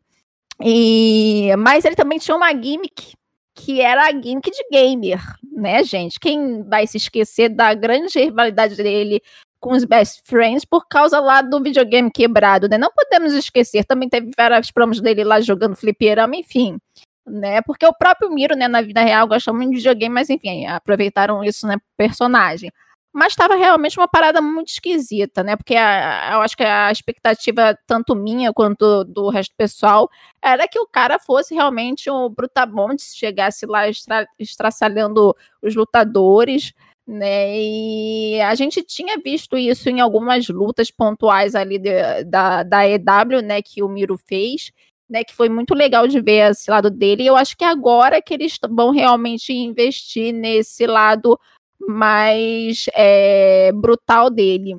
Eu acho que ele pode sim vencer essa luta, é, mas não sei se terminaria o, reinado do Darby assim. Poder até pode, né? Porque é só a gente ir lá para trás e lembrar da forma como terminou o reinado do próprio Cold, né? Que foi uma coisa assim que ninguém esperava.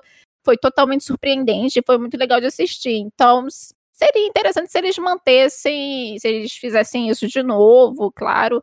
Mas enfim, eu gostaria que se fosse pro Darby Allin perder, perdesse lá no pay-per-view, até pro próprio Miro, né, talvez, quem sabe. E só queria fazer uma pergunta, queria fazer uma pergunta pro Gui, que é o homem dos rankings. O Miro, ele está no ranking aí um, da, pra lutar pra alguma coisa? Porque não, não tá, né? Não tá, não. Ele chegou hum. dando carteirada. Total. Então, né, jamais uma coisa aí, né, pra gente ver que né, a EW ela usa só esse ranking quando né, ela quer. Mas tudo bem, né? Vamos fingir. Vamos, né, dar uma suspensão de, de descrença aqui, fingir que nada aconteceu, né? Tudo bem, né? Deixa rolar. É, mas enfim, né, eu acho que assim, tanto o Miro quanto o Darby Allin têm chances de vencer né, essa luta. Seria legal, né, se o Miro vencesse, mas eu acho que talvez não agora, talvez no pay-per-view. Eu acho que assim, até porque o, esse reinado da Darby Allin, eu acho que já rendeu, né? Já foi legal acompanhar, rendeu o que tinha que render. Eu acho que já poderia dar uma, uma passada de bastão para outro lutador. Mas acho que hum, agora não, agora não. Acho que no pay-per-view, quem sabe.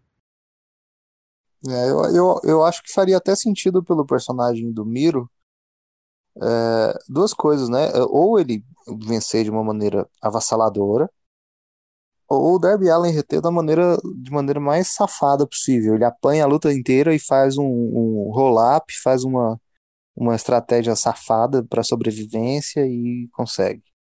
Mas assim, vou perguntar a mesma coisa para ti, LKS. Quem você acha que leva melhor, você que está nas previsões hoje? E acrescento até uma nova pergunta dentro disso. Você acha que o Sting vai ter um papel nisso? Porque esse cenário do midcard lá tá bem tumultuado, né? É, o Sting, o Lance Archer, que tá rondando lá também, o próprio Team Tess. É, inclusive, eu achei que o próximo desafiante do, do, do Darby Allin fosse o Brian Cage, depois que ele venceu o Hangman. E tá meio metido nisso aí até hoje, não conseguiram não desceu o Darby Allen na garganta deles. Você acha que o Sting vai aparecer? Com certeza, o Sting aparece, assim. Até mesmo pro, pro Darby Allen, tadinho, tá apanhando toda semana. Tô ficando com pena. Semana passada o Ethan Page já tinha chegado e, e batido nele. E o Sting apareceu, né, para ajudar. Aí o Lance Archer também. É, eu acho que o Sting aparece, isso aí é certo. Mas sobre o vencedor, aí, cara, aí surgem todas essas possibilidades que vocês falaram. Gabu falou, não, você falou, Gui, sobre o Rusev ganhar de uma forma brutal ou da, do Darby Allen apanhar e depois acabar ganhando de uma maneira safada. Eu acho que isso pode acontecer porque é como já tem sido feita nas últimas semanas, né? O Darby Allen apanha, uma luta é muito equilibrada, ele teve contra o John Silver, e contra o Ten, só que eu não lembro quem foi o outro que ele teve. Ele teve umas três lutas essas semanas que foram muito equilibradas e que ele teve próximo de perder. Eu acho que a forma que ele vai perder é... não acho que vai ser de uma forma limpa. Não tem cara de ser uma forma limpa, até por causa desse tumulto no midcard. É... Mas eu não sei se vai ser agora. Eu acho que pode ser daquele jeito, dele vencer de uma maneira muito heróica, né? Sofrendo o combate inteiro e aí conseguindo por um milagre um golpe que finalize. Mas também pode, eu acho que existe uma possibilidade forte dele perder essa semana. Vamos ver, né? A EW gosta muito do Darby Allin e eu não sei se eles querem fazer ele perder esse título agora. É, dá pra. Qualquer coisa pode acontecer, né, galera? É, isso eu acho uma coisa bem agradável, né? A gente chegar sem ter uma pedra cantada. Tem muitos combates da, da IW que eu acho que a gente pode ter uma previsão boa do que vai acontecer, mas nesses momentos em que várias ramificações podem sair daí, acho que isso é uma coisa bem interessante pra gente que tá acompanhando. E tem outra coisa também, desculpa, Gui. Só falar mais uma coisa. É, título tá. mid-card não pode ser incontestável, porque tem muito mid-card, sabe? Então, assim, é, ele não pode ser um título que você tem um campeão que não vai perder para ninguém. Ele vai perder alguma hora porque é um título que tem muita gente disputando e muita gente em ascensão. Então, ele tem que ter essa imprevisibilidade, não tem jeito. É diferente de um título mundial que o cara é o todo poderoso. O título mid-card são de pessoas em ascensão, então tem muita gente ascendendo. Não tem jeito. Então, por isso que, tipo, essa imprevisibilidade é muito boa. Show, excelente. Excelente comentário. É... Aprovisando aqui, Gabo, vamos falar de ranking? Vamos falar de ranking. Vamos falar de ranking, vamos falar de ranking feminino agora. Vamos falar de Britt Baker. Quem gosta de falar de Britt Baker? Eu gosto. Eu imagino que vocês também. Eu gosto. Eu gosto, gente. Todos nós gostamos. É... Gente, Britt Baker é... fez uma luta mais para para ela aparecer na televisão do que para ser competitiva, né? Fez um squashzaço nessa semana é, e que serviu para ela anunciar oficialmente é, a sua a sua intenção de desafiar Hikaru Shida no Double or Nothing para pelo cinturão feminino. Eu acho que isso é uma coisa que a gente já está pedindo já faz um tempão e uma coisa que eu queria que vocês falassem, até começar pelo LKS dessa vez, o que que você acha? Ela fez aquela luta que para mim foi, que a gente até citou aqui é, no podcast antes, ela fez a luta com a com a Thunder Rosa no dia de São Patrício, perdeu e ela saiu aparentemente muito mais fortalecida do que a Thunder Rosa. Opa, já foi? Já pode responder? Já, deixei meio no ar, mas por favor, assim, eu acho que é algo, algo que, que me chamou muita atenção e gostaria de ouvir os seus pensamentos sobre.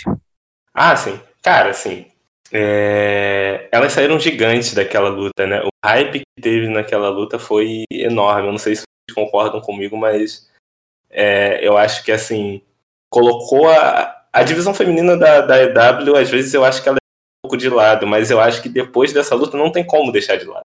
Assim, elas fizeram uma luta que mostrou que, cara, elas podem tanto quanto o plantel masculino.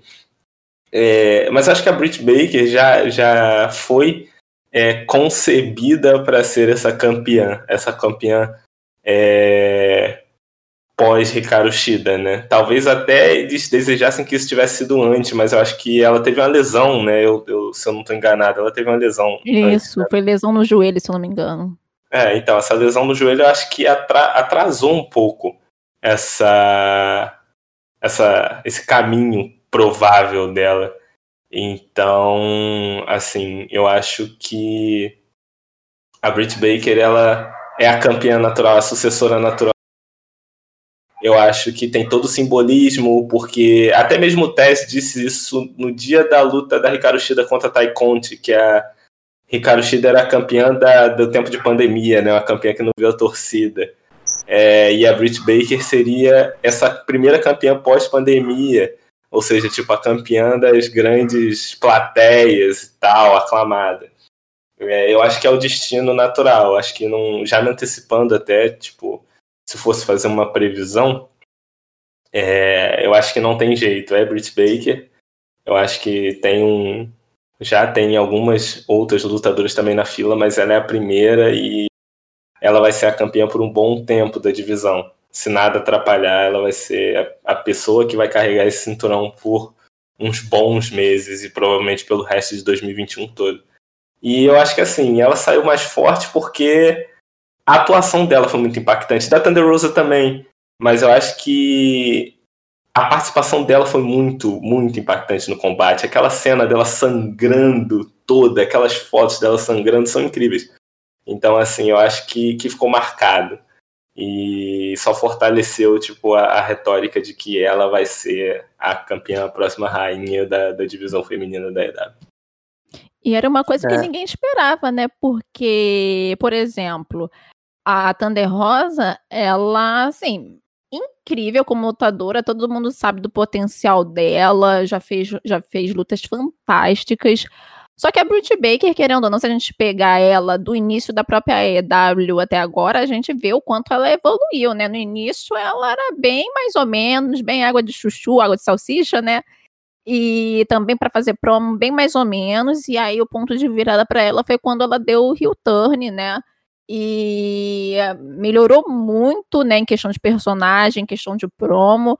E assim, aquela luta realmente foi surpreendente a atuação dela, né? Porque da Thunder Rosa a gente já esperava tudo. Agora da Britt Baker, o que, que a Britt Baker realmente poderia fazer, né? A gente ficava ainda pairava aquela dúvida. Então, quando a gente viu ela toda ensanguentada, toda lanhada lá, batendo na, na Thunder Rosa, a gente ficou assim. Eu, pelo menos, já fiquei assim: o que, que está acontecendo aqui, né? A, a princesinha do hardcore wrestling é a Britt Baker agora? O que, que é isso? Fiquei muito chocada. Então, acho que por isso que ela saiu mais fortalecida, né? E naquela própria luta, e muita gente já reclamando naquela época que queria a Britt Baker vencendo e tudo mais, né? Porque, assim, tudo que o LKS falou, eu, eu acho que tá corretíssimo, né? Eu acho que a EW, ela queria anteriormente que a Britt Baker fosse mesmo, né, a face da divisão feminina, né, ainda mais né, conforme ela foi evoluindo, só que teve a questão da lesão, né, e aí a Shida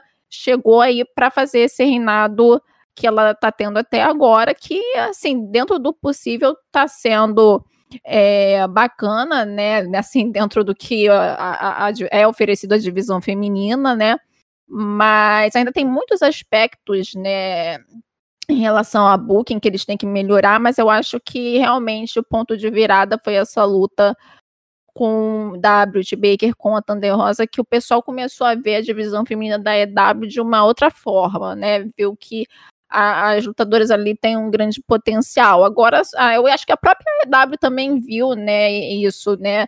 Viu finalmente que eles podem investir ali nas suas lutadoras, que elas, né, podem render tanto quanto ali a, a divisão masculina, né? E também eu acho que a própria luta da Ricardo Shida com a Tainara também, né, que teve um índice altíssimo de audiência, eu acho que também foi outro belo exemplo. Então, assim, é só questão deles realmente derem, dar, darem um pouquinho mais de atenção para para a divisão feminina e assim, o que a LKS falou da, da Britt Baker se tornar campeã e carregar esse título por bastante tempo, assim, eu acho que é isso aí, eu acho que no, no próximo pay-per-view a Shida já perde esse cinturão e aí a gente vai começar a presenciar o grande reinado da Britt Baker que está sendo adiado por tanto tempo. É, eu concordo muito com vocês. Eu acho que a gente tá meio pacheco aqui, né? Todo mundo gosta da opinião de todo mundo, mas é porque ela, a, a, a, a Baker é, é meio que consenso, né? Não tem como. E eu acho que isso contratou muito o, o, com, a, com o personagem da Hikaru Shida. A Britt Baker, absurdamente carismática, tanto ganhou um talk show, é, é uma, uma personagem que até quando estava machucada na cadeira de rodas ela conseguia entreter. E a Hikaru Shida, absurdamente técnica, muito boa é, do quesito de performance, de entregar uma, uma, uma luta muito competente. Mas parece que falta alguma coisa de personagem. Eu não sei se vocês têm essa mesma impressão, se, se, se você, LKS, tem essa, essa mesmo, esse mesmo sentimento, mas parece que falta alguma coisa, parece que ela não tem esse carisma de campeã. Eu acho que ela não foi. Eu acho que a AW não investiu nisso também. É, obviamente você tem aquela, aquela, aquele duelo cultural né, entre a luta livre americana e a, e a luta livre japonesa, né? E estilos completamente diferentes. A luta livre americana é o entretenimento, né? E a luta livre japonesa quer entreter pela luta, diferentemente dos Estados Unidos, a forma de fazer luta livre. Mas eu acho que falta investimento na Ricardo Shida. Assim, acho que a, EW ligou o modo automático na divisão feminina e só veio sair dele agora esse ano. Assim, principalmente depois da luta da Britt Baker, que aí você tem uma com a Thunder Rosa e você tem uma série de combates. Tem aquele torneio para decidir quem seria desafiante da Ricardo Shida.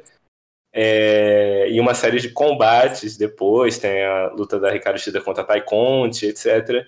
Mas eu acho que a EW levou no modo automático, assim, um bom tempo. Esse reinado foi um reinado de transição que durou mais do que eles planejavam, acredito. É. Será que a divisão feminina agora vai, galera? Será que pegou no tranco e agora a coisa realmente uh, vai para valer? Porque, pelo menos por fora, me parece ser algo com mais profundidade, né? A gente consegue ver várias lutadoras que têm possibilidade de disputar o cinturão. É, então, a própria Tai Conte, a Nyla Rose correndo por trás, é, a Ryu Mizunami, que venceu o, o torneio feminino para coroar a desafiante para, pelo título da Hikaru Shida, a própria Riho, né, que é a campeã inaugural, está meio sumida. Será que agora vai?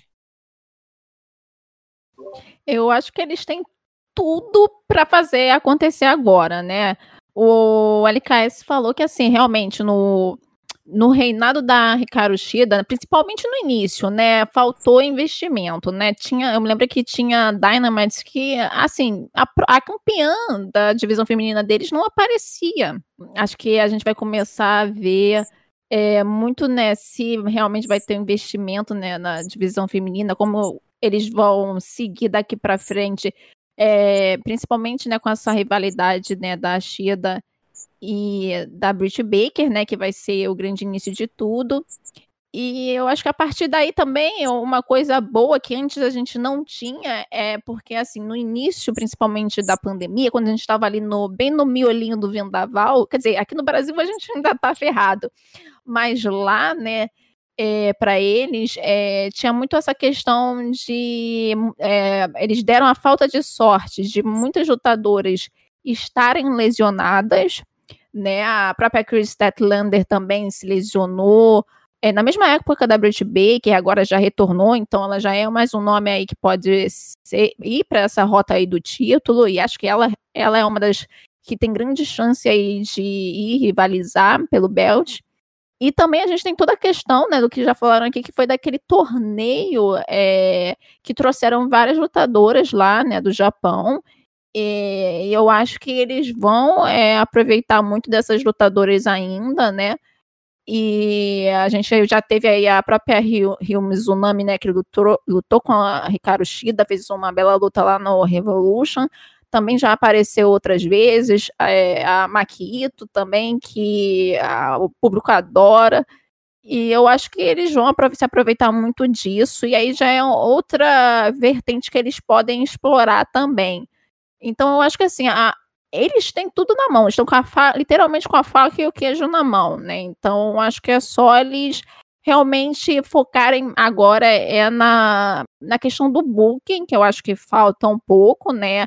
Pelo menos eles pecaram muito no reinado da Shida, porque a, a mão de obra, né, as lutadoras, né, o talento eles têm, né? Então é só, eu acho que é o passo agora é investir nas histórias interessantes, né? Eles até fizeram uma coisinha ali, a própria na própria luta da Shida com a Tai, a gente viu ali um desenvolvimentozinho da história é, durante os Dynamite, né, a gente viu ali uma sequência, né, da Shida vindo salvar a Tai, é, depois elas sendo parceiras de equipes, e depois a Tai veio e chegou e falou, opa, quero também é, uma chance pelo esse cinturão. Então a gente viu ali uma linha, né, de raciocínio lógica e que, né, prendeu o público. Então eu só quero que eles sigam, assim, o, o básico, né, pode fazer uma história ali simples, mas que seja efetiva e que prenda o público. Então, assim, agora é só torcer, né, pelo sucesso da divisão feminina, porque eu realmente acho que eles têm tudo para dar certo.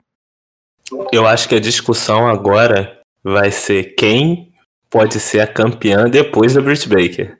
Eu acho que aí é uma discussão acalorada. Acho que vai ter várias discordâncias entre nós.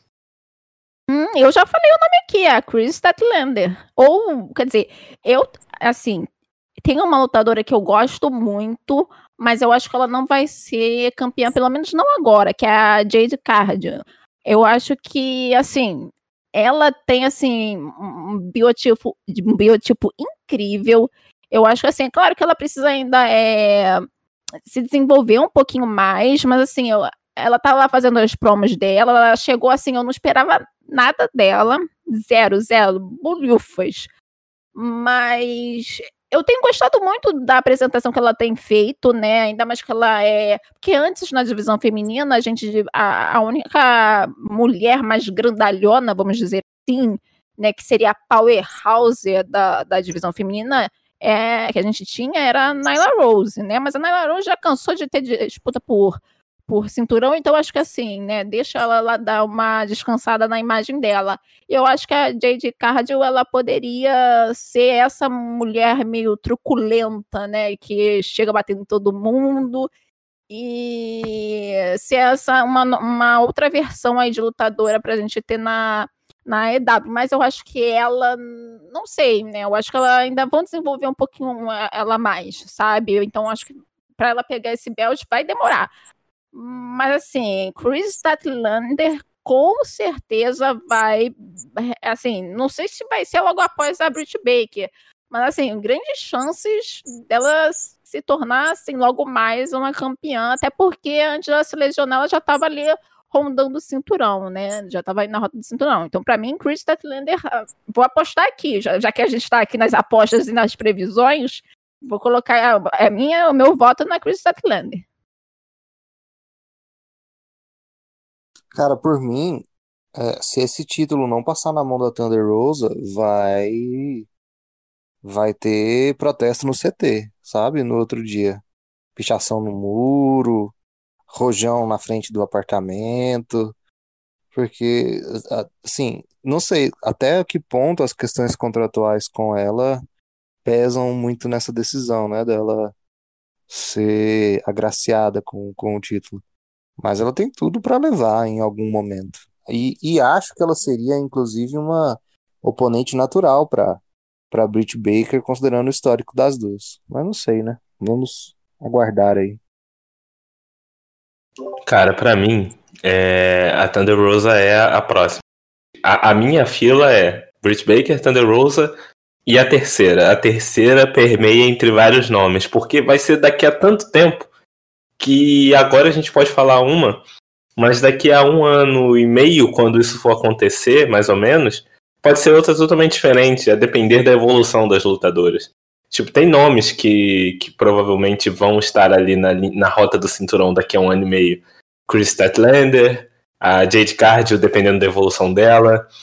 É, a própria Tai Conte, porque a gente não sabe onde ela vai estar daqui a um ano e ela tem um carisma muito bom. Então, assim, é, eu acho que esse título passa pelo Thunder Rose. Eu acho que ela é a oponente natural da Britt Baker, até por causa da luta que elas tiveram. Mas depois disso, não sei. Por enquanto é ela. Seguindo, galera, vamos falar sobre Code. Tava demorando para falar sobre Code. Code e Kill Team Marshall. É, acho que a construção dos dois foi, foi bem rápida, né? Eles tiveram um combate nessa, nessa semana. Só que serviu para um propósito muito claro, e isso ficou muito legal. É, qual é o ponto? Teve um racha né, na família Nightmare, Cute Marshall, que era um dos, é, dos treinadores da, da escola que eles têm para formação de novos talentos, que é vinculado à IW, com alguns prospectos que subiram recentemente, é, se juntaram e formaram uma dissensão e se e romperam com o Cold. E foi uma coisa muito dramática. Eles bateram muito, bateram muito no Dustin, fizeram ele sangrar e tudo mais. É, gerou uma certa comoção. E o Kilty Marshall foi o cara que, pelo menos na minha visão, era o cara que saiu do nada, assim, pelo menos na carreira dele de lutador, na AEW. Começou como aquele parceiro improvável e depois foi ganhando seu espaço. É, e acho muito legal, pelo menos na semana, é, a progressão que a história tomou. Vou começar pelo LKS. Primeiro, o que que a gente pode esperar a partir de agora? Quando a gente percebeu que o oponente do Code, depois né, da luta que ele venceu contra o Kid Marshall, não era, na verdade, o Kid. O problema dele são os outros três ex-alunos. O que esperar de Cody e Anthony Ogogo? Cara, eu não sei o que esperar de Cody e Anthony porque o Ogogo não mostrou muita coisa. Eu gosto muito do que o, a proposta que o Cold está tentando mostrar, daquele cara experiente que tá ali fazendo rivalidades ou lutas com caras mais jovens, tentando fazer esses caras subirem. Eu acho, eu acho que a rivalidade dele com o Kit Marshall, botando o Kit Marshall na televisão é por uma gratidão muito grande, e eu achei isso maneiro assim, tipo dar relevância para ele é, e tal. É, mas eu, eu eu tô interessado, assim, eu tô interessado até onde esse personagem do Google pode chegar e dos outros alunos da dissidentes, né, da academia do Dustin Rhodes. É, eu acho que o Cody Rhodes está tendo um papel importante na EW para isso, exatamente o que eu falei. Então, assim, é muito recente, a gente vê que o Kit Marshall tá ali como mentor, um mentor do mal, entre aspas, né? Mas ele não é o verdadeiro inimigo. É, o oponente vai ser o Ogo, provavelmente. Eu tô curioso também para saber. Até agora não tenho muitas é, perspectivas porque ele não mostrou muito. Eu quero ver como é que ele vai se mostrar nas próximas semanas, assim, no, no próximo mês, provavelmente. Porque agora eles não vão ter uma luta um contra um possivelmente mais para frente, assim. Sim. É... Gabo, eu eu tô aparentemente queimando a minha língua, porque eu já critiquei muito o Code pela postura dele egocêntrica, principalmente naquele período em que ele foi coroado como o primeiro campeão TNT. Acho ainda que ele pegou a pá e enterrou completamente o Lance Archer, mas é, isso que o LKS disse aparenta ser uma postura diferente, né? Uma postura de, de é, gatekeeper mesmo, o cara que recebe os caras como esse primeiro oponente dentro de um ambiente mais hostil, né, do elenco da IW todo, e pode ser a, o, o, cara com a, a passagem pelo, portão para voos maiores, né? Pode, pode ser um, um trampolim. Você acha que ele realmente vai se, se, se dispor a, a, descer um pouquinho o degrau, abdicar um pouquinho de, de, de grandes conquistas na companhia para se tornar esse cara de desenvolvimento de talentos mesmo? É, eu acho que, assim, né, eu tal qual o Gui já reclamei muito do Cold, na verdade reclamo até hoje, né, eu tenho muito problema em relação a ele também com essa questão do ego, mas eu acho que já deu para ver essa, essa coisa dele querer realmente elevar novos talentos, ele tem realmente essa parte de boa. Quando ele era campeão da TNT, a gente já via, querendo ou não, um vislumbre disso, né? É a questão lá das, das lutas que ele tinha, né, com é, os lutadores, é, o próprio, a própria quando ele perdeu, né? Não foi ele que perdeu? Eu não lembro agora, mas é, foi sim. Ele perdeu o cinturão da TNT pro Darby Allin, né? E eu acho que aí já foi uma. Já foi um vislumbre que a gente teve disso, né? Ele é, largou de mão o cinturão, né? Largou de mão o reinado dele para deixar o Darby Allin é, seguir em frente aí como campeão, que era uma coisa que muita gente queria, mas é, quando ele se refere à luta do Cold, todo mundo fica com o pé atrás, porque acho que ele vai vencer sempre, e é isso, né? E eu acho que essa rivalidade aí que ele tá tendo com o Kit Marshall e os pupilos dele também é, pode ser, né? É, vamos ver futuramente, pode ser também mais uma. Não digo uma chance dele se redimir, né? Mas é uma chance aí dele realmente levar esses novos talentos, né? Que a gente realmente é, é, não conhece muito, né? O próprio Google, que agora vai ser o, o oponente dele, né? Como o Alicres falou, não dá para ter muita opinião sobre ainda, né? Porque a gente praticamente não viu muito sobre o cara, só viu eles ah, entrando ali, dando um socão é, em alguns lutadores, e no máximo foi isso. Mas é a chance né, da gente conhecer esses novos talentos, e se tem uma coisa que a EW como empresa de wrestling tem feito bem, é realmente apresentar novos talentos, né? Para o público, né? Então, eu acho que, assim, realmente, nesse quesito, o Code tem feito bom trabalho, pelo menos em frente às câmeras. E, assim, também não sei o que esperar. Na verdade, eu, assim, é, quando chegou essa, foi montada essa stable aí do Kit Marshall, né, que é a The Factory, eu fiquei meio assim, né, na verdade, eu já tava meio meh com a, a, com a rivalidade quando começou, né, que foi, eles marcaram a luta lá do Kit Marshall contra o eu assim, tá, mas e aí, gente, eu não quero ver isso, né, eu não quero ver o Code na minha televisão, deixa ele lá cuidando das, da Brand grávida, pelo amor de Deus. Mas assim, a luta em si, ela me surpreendeu ainda mais que assim, eu não gosto do Code lutando, né, e o Kit Marshall também, assim, não é que eu não goste dele, mas ele nunca me acendeu os olhos, sabe? Mas realmente ele conseguiu tirar uma luta boa do coach. Eu achei bem divertidinha a luta, né, que aconteceu. E agora ele perdeu, né? E a gente vai ver o desdobramento disso na, na próxima luta, né? Que provavelmente vai ser o Cold versus o Google. E eu espero, né, que continue interessante, né? Porque geralmente quando tem essas rivalidades aí envolvendo a Nightmare Family, eu geralmente eu dou uma brochada aí no meio do caminho, mas vamos ver se dessa vez, né, envolvendo é, esses novos nomes, esses novos lutadores, se a parada toma um novo fôlego, né, porque é disso que a empresa precisa. É, eu concordo com vocês dois.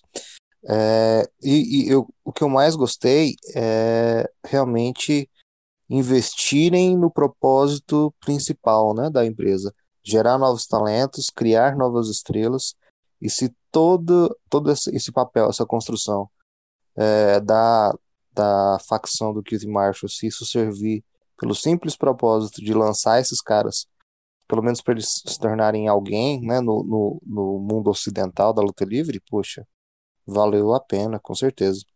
O Anthony Ogogo, só para encerrar, eu tô com um pouquinho mais de expectativa nele, porque ele era um cara que já tinha assinado há um tempão com a IW. É, ele foi um dos primeiros caras que, que assinaram um contrato, mas ficou no território de desenvolvimento, né? Ele, se eu não me engano, ele é um medalhista olímpico de boxe pelo Reino Unido nas Olimpíadas de 2012 de Londres. Então, assim, ele já tem um histórico que favorece, né, a aprender um pouco mais sobre fazer a transição para a luta livre. Sei que é diferente, mas o passado atlético ajuda. E eu acho que cria, pelo menos para esse primeiro confronto, né, esse primeiro oponente da, da Factory para o Code, cria uma, uma personalidade para ele, né? Ele é um pugilista, ele sai socando todo mundo e ele é muito britânico, muito nacionalista, assim pode ser coisas muito pequenas e muito é, que precisam de mais coisa, mais profundidade, mas já dá uma ideia, né? Pelo menos, ó, esse cara é isso, tem alguma coisa para para diferenciá-lo do resto dos caras. Então, vamos torcer para o melhor, que o Code seja uma pessoa muito generosa, que ele fique muito satisfeito com o neném e que ele siga bem bonzinho com, com o pessoal, dando espaço para eles brilharem. Vamos para o main event, galera. Finalmente, chegamos então na Blood and Guts. Essa é a luta que dá nome ao, ao episódio semanal. Tivemos o confronto tão esperado entre Inner Circle e Pinnacle. A facção liderada pelo Chris Jericho contra a facção liderada pelo MJF. É, de cara, saindo assim. Muita polêmica envolvendo o final. Acho que a luta todo mundo gostou, mas o encerramento da luta foi um pouquinho controverso, talvez, não sei se é a palavra mais adequada. Mas o que aconteceu? Como, como a luta ela só termina se alguém pedir para sair, se alguém desistir, né? Ou é, ceder numa finalização, o MJF estava com o Chris Jericho em cima da grade que fecha, que lacra o ringue. Eles estavam em cima, fazendo referências lá, Hell in a Cell.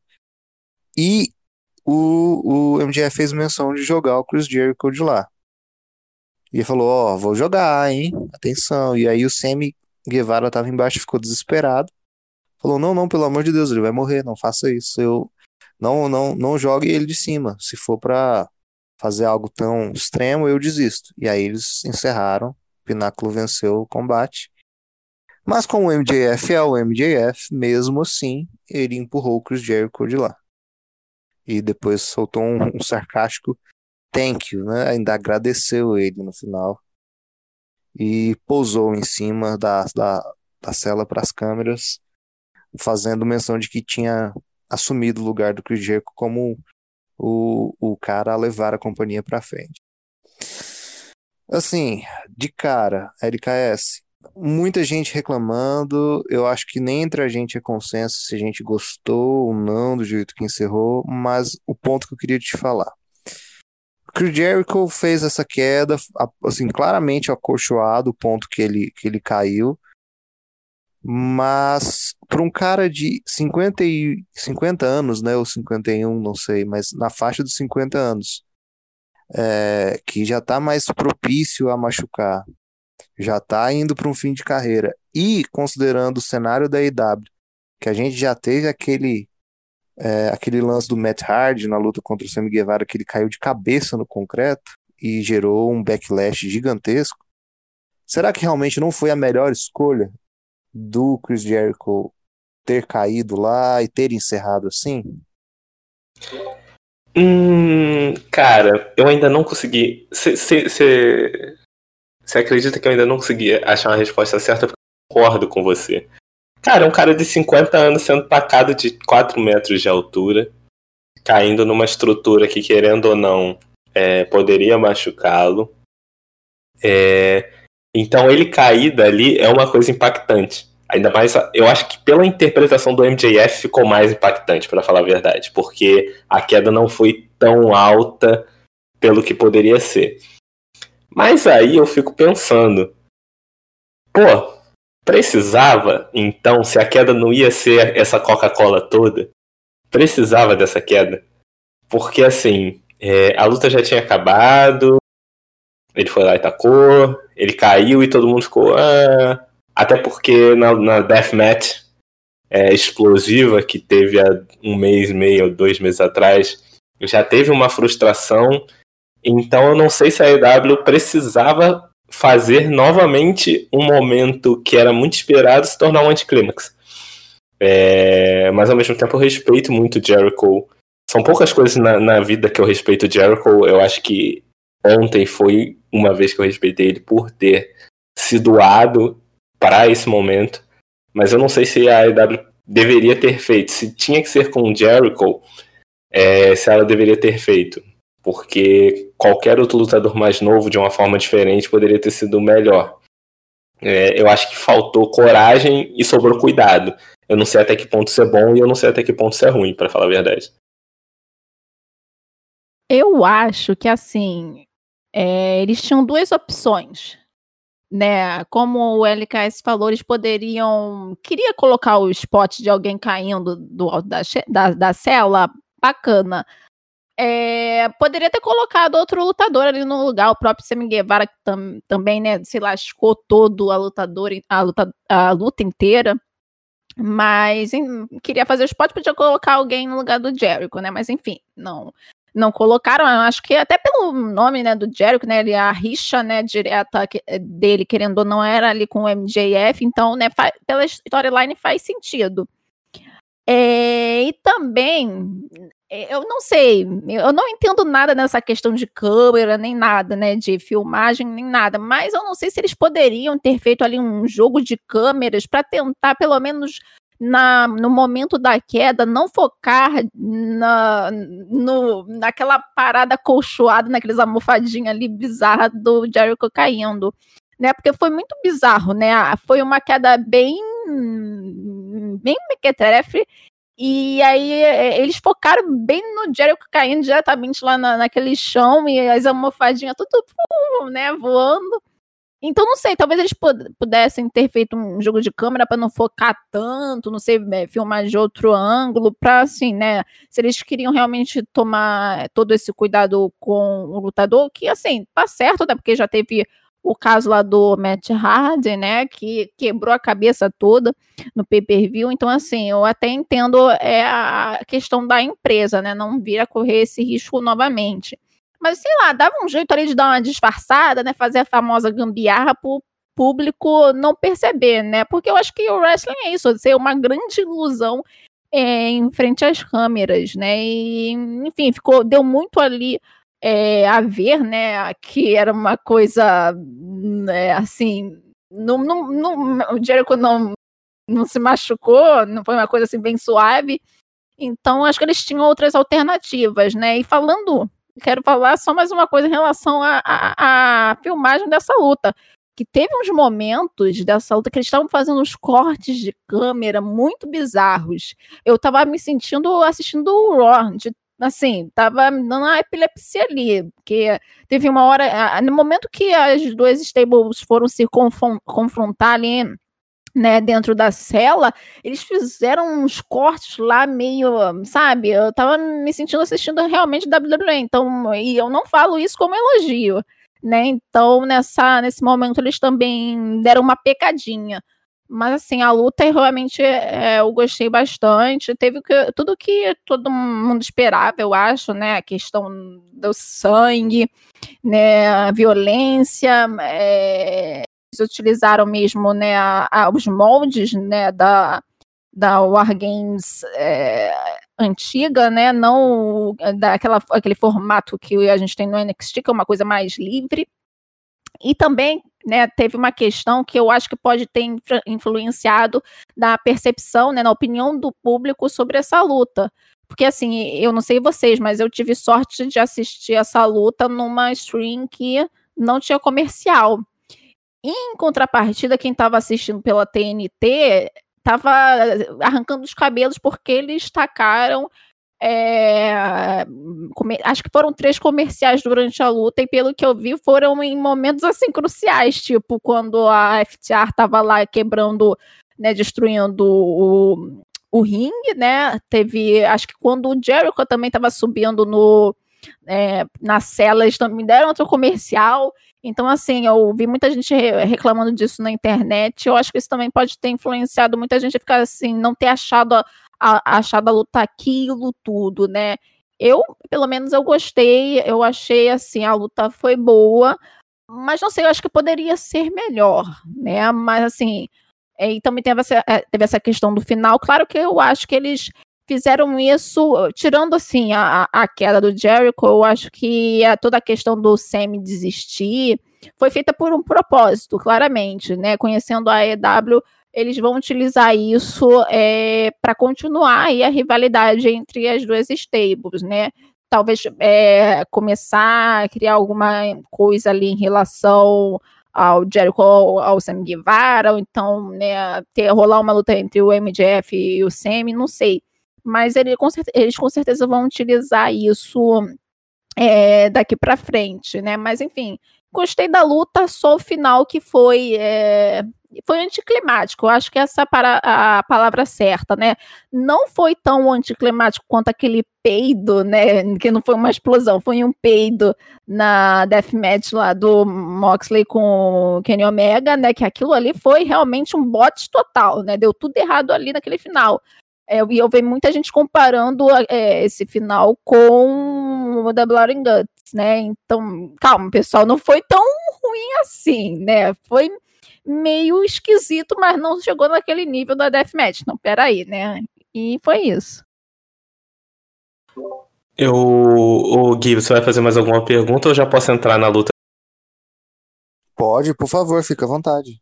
É porque a Gabu falou uma coisa muito importante e eu acho que isso afetou muito a luta, que foi a produção do combate. Eu falo produção, câmeras e comerciais, essas coisas. Porque ele é um combate muito intenso. O Blood and Guts, essa temática War Games, é uma temática muito intensa. Então tudo acontece o tempo inteiro. Então, assim, um comercial, ele dura três minutos. Três minutos você perde coisa pra caramba. Inclusive, a entrada do Wardlow foi durante comerciais. Esse momento que a Gabu falou da FTR é, desarmando o ringue foi durante comerciais. Então, assim, momentos relevantes, momentos capitais para o combate foram feitos em comerciais. Então, tipo, você quebra um pouco a intensidade da luta. E as câmeras, elas estavam um pouco perdidas. É, pelo menos na minha percepção. É, a produção, obviamente, fez esses cortes, assim, que isso não me incomoda tanto, mas eu vejo as pessoas reclamarem muito, principalmente quando acontece na WWE, porque o Kevin Dunn é mestre em fazer esses cortes alucinados. É, mas eu acho que ela estava um pouco perdida também, porque a luta tinha duas, é, duas formas de você de ser terminada, né? Ou você pede arrego, ou você bate no tablado muitas vezes os lutadores estavam fazendo submission e as câmeras não estavam prestando atenção naquilo. Tava ocorrendo uma insanidade no ringue 1 e no ringue 2 estava acontecendo uma submission. Aquele é o momento mais importante da luta, para saber se o lutador vai ou não desistir e o combate acaba. E eu acho que por três oportunidades eles não pegaram, ou eles filmaram de longe e só filmaram o final. Eu acho que isso também prejudica um pouco o clímax do combate. Eu achei uma luta insana nos primeiros 20 minutos, assim, 15, 20 minutos. Foi uma luta que começou num ritmo aceleradíssimo. É, a atuação do Sammy Guevara no começo estava espetacular, assim, a luta estava num ritmo muito bom, muito, muito bom, eu fiquei impressionado. Só que, quando a luta começou de fato, quando o Jericho entrou e depois os últimos 10 minutos, assim, 5, a luta começou a perder a, a, o vigor em referência ao nosso amado Gil, assim, acompanhando a Gabu por causa do Big Brother, mas perdeu o vigor. Porque a Inner Circle começou a dominar. Começou a dominar muito o combate. E a Pineapple estava ali derrotada no ringue, todos completamente é, abalados depois de, de sofrerem muitos ataques. O único que estava melhorzinho era o MJF, que ele subiu lá pro teto para tentar se livrar dos ataques da Inner Circle, mas o Jericho perseguiu. E aí eu acho que ali teve, teve uma, um retorno do combate, né? Porque os dois tentaram, é, com submissões, fazer o outro desistir. Mas o MJF se saiu melhor no final, né? Fez o, a Inner Circle desistir. Eu achei esse final um pouco. que foi Eu acho que foi a pior parte do combate. O combate foi muito bom, mas esse final ele desacelerou e essa, esse, essa desaceleração acabou gerando essa impressão de que, caramba, será que foi isso tudo mesmo?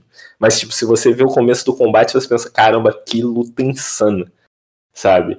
É... E eu acho que é isso, sabe? A, a, a, perda de velocidade do combate acabou fazendo com que é, eles não, não tivessem essa sensação de preenchimento total. É, até porque eu acho que por ser a primeira luta, eles nunca tinham feito esse estilo de combate. Eles tentaram fazer uma coisa diferente do estilão WWE, fazer um estilo clássico. E aí eles ainda estão tentando fazer da melhor forma possível. Mas vamos ver como é que vão ser as próximas, né? Porque ele vai fazer. Só queria fazer um elogio a três lutadores, tirando o MJF, que foi o protagonista. Sammy Guevara, é, Cash Wheeler e eu acho que o Sean Spears. Não, Ortiz. Os três mandaram muito na luta. Então, de parabéns. Eu acho que tirando o MJF, eles foram os personagens do combate.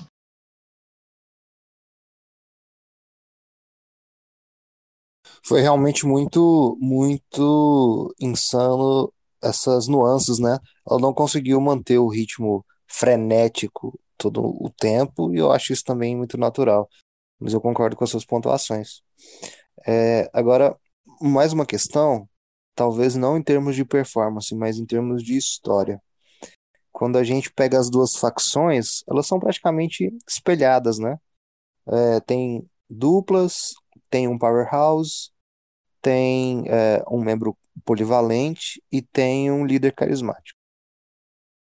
É, será que esse é o momento para a gente já puxar o gatilho no MJF? Eu acho que essa história toda ela serve o propósito primário de fazer passagem de bastão, né, do, do Jericho pro MJF, mas é, será que é agora? Será que a gente ainda não pode tirar um pouco mais?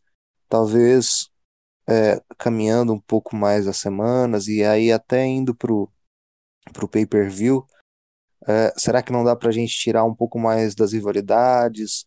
É, usar muito as duplas, que são, acho que o, a parte mais suculenta dessas, dessas facções, ou então fazer um combate mesmo de, de alto calibre com o Hager e o Wardlow já tiveram um combate, mas talvez fazer outro com as é, é, com valendo um pouco mais, com, com, tudo sendo um pouco mais arriscado.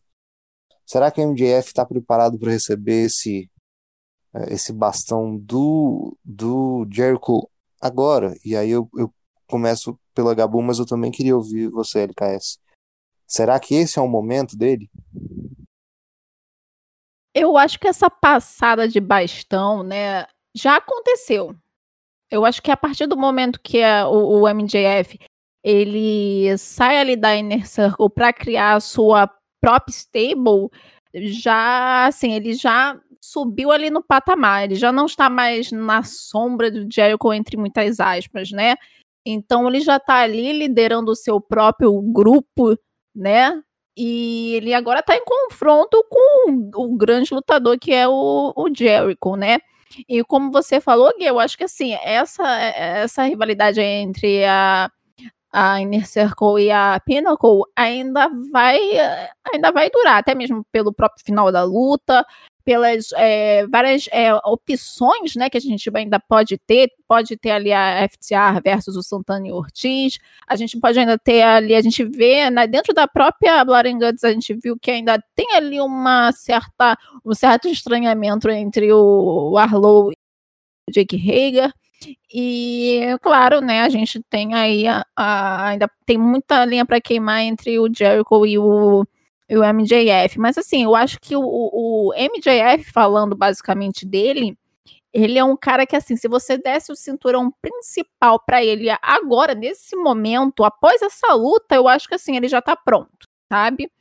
É, porque, é, é, é como o Alicais falou, ele foi a grande estrela da noite. Aquela imagem dele depois da luta, todo ensanguentado em cima da cela, eu acho que, assim, foi a grande imagem da noite, né? É, foi excepcional a, a, participação dele na luta foi excelente, né? O Sam Guevara também, ele teve um, assim, um 100% de aproveitamento na luta, né? Praticamente se matou naquela luta. Hoje mesmo no, na, na, nas redes sociais ele postou uma foto dele todo ferrado, todo roxo por causa de, dessa Blood and Guts.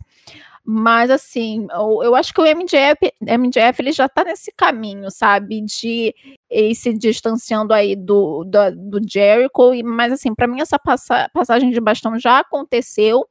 Né? E agora é o MJF por si só, liderando aí os, os outros lutadores né? E fazendo o que ele sabe de melhor, que é ser um insuportável, né? Eu antes de, dessa rivalidade, na verdade, eu tinha muito medo para falar para falar a verdade, assim, da Inner Circle sendo os grandes faces, né, da história, porque eu já estava tão acostumada, né, desde o início eles serem os grandes filhos da puta, né, da história, que é quando a gente dá essa, essa virada, né? Que agora a gente tem alguém mais desgraçado do que a Inner Circle, né? Que é o MJF e a galera dele. Então, mas assim, a, é, a Inner Circle tá fazendo o papel direitinho, né? O Jericho é, ele pode ter todos os defeitos, defeitos dele, mas tem uma coisa que ele sabe fazer, é, saber transitar muito bem entre esse papel de face e de rio, sabe? E o MJF tá ali, faz, tá no local dele, né, de que ele sabe fazer melhor, que é ser o Rio que a gente detesta.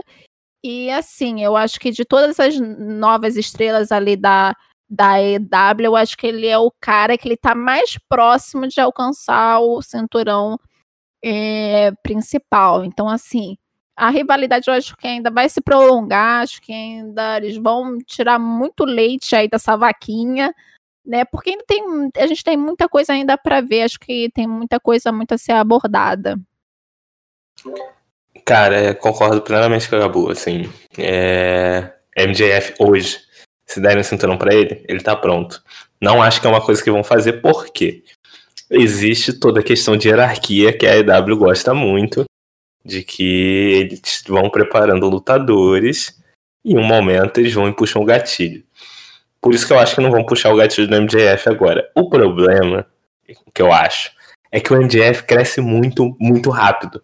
Tipo, são dois anos dele é, na EW e ele já tá como material de main event muito pronto. Então, assim, é óbvio que o clamor por ele ser campeão vai ser muito grande. Para ele chegar no main event, para ele largar dessa rivalidade com a Inner Circle e puxarem o gatilho. Mas tem gente na frente. Eu acho que vai ser interessante ver como a EW vai fazer para dar, dar o mérito ao, ao Hangman depois do Kenny Omega e depois fazer o MJF campeão, porque ele vai ser campeão, ele vai ser a face da empresa em algum momento. É... O problema é que ele fica maior a cada dia e tem que arranjar rivalidade do calibre dele a cada dia. Eu quero ver, vai ser interessante ver como a AEW vai fazer isso.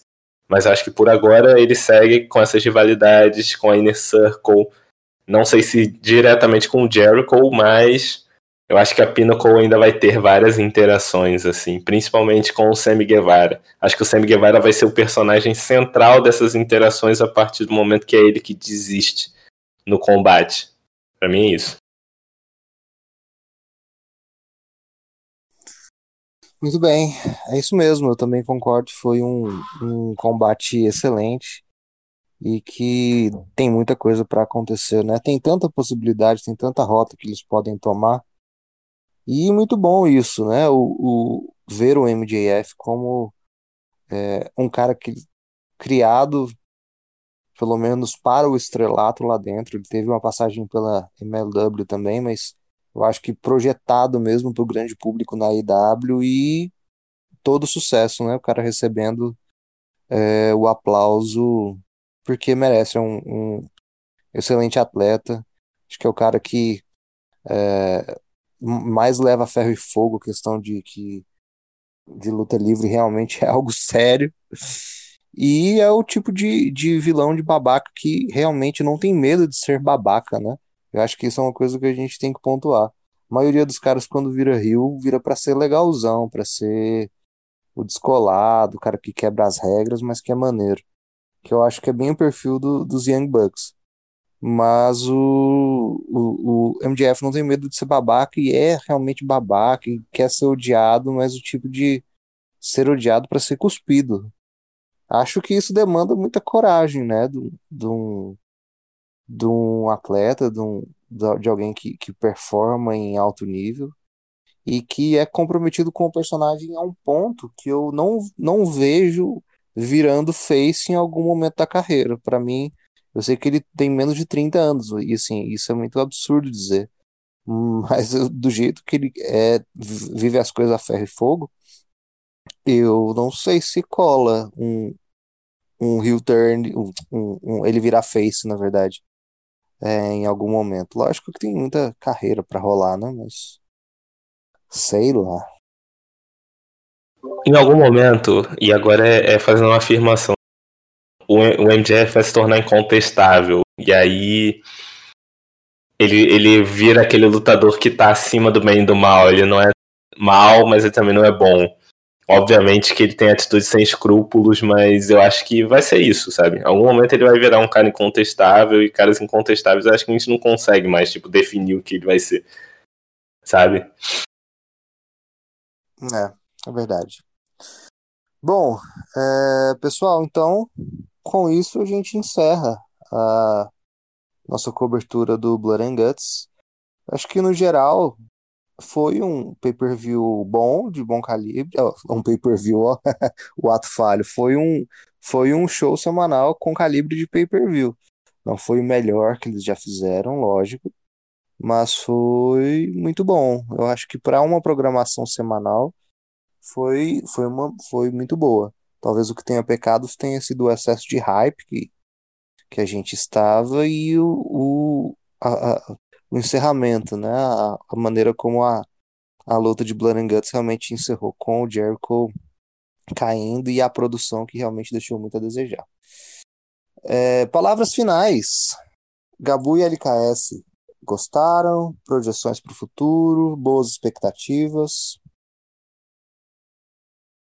É, é, é, eu gosto muito, né, da, desses eventos, né, desses Dynamites especiais que a, que a EW faz, porque dá um ar novo, né, a gente fica realmente é, com hype esperando pela próxima semana para assistir e também deixa o, o público é, é, esperando e, e, interessado ali né, no, no, produto deles. Então eu espero que eles continuem investindo, investindo nisso. Eu espero que eles invistam também com, na, na, na próxima, próximo ano, provavelmente no Blood and Guts de novo, né? Ajeitando ali os pequenos problemas técnicos que, técnicos que eles tiveram dessa vez.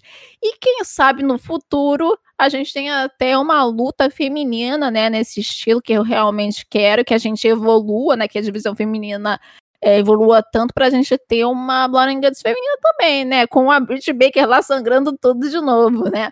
Então, num, num geral, eu gostei muito, né? Claro que, assim, como a gente já disse, não foi é, o melhor show especial da, da EW, mas assim, tem o seu valor e foi bom. Eu acho que é válido todo mundo assistir sim.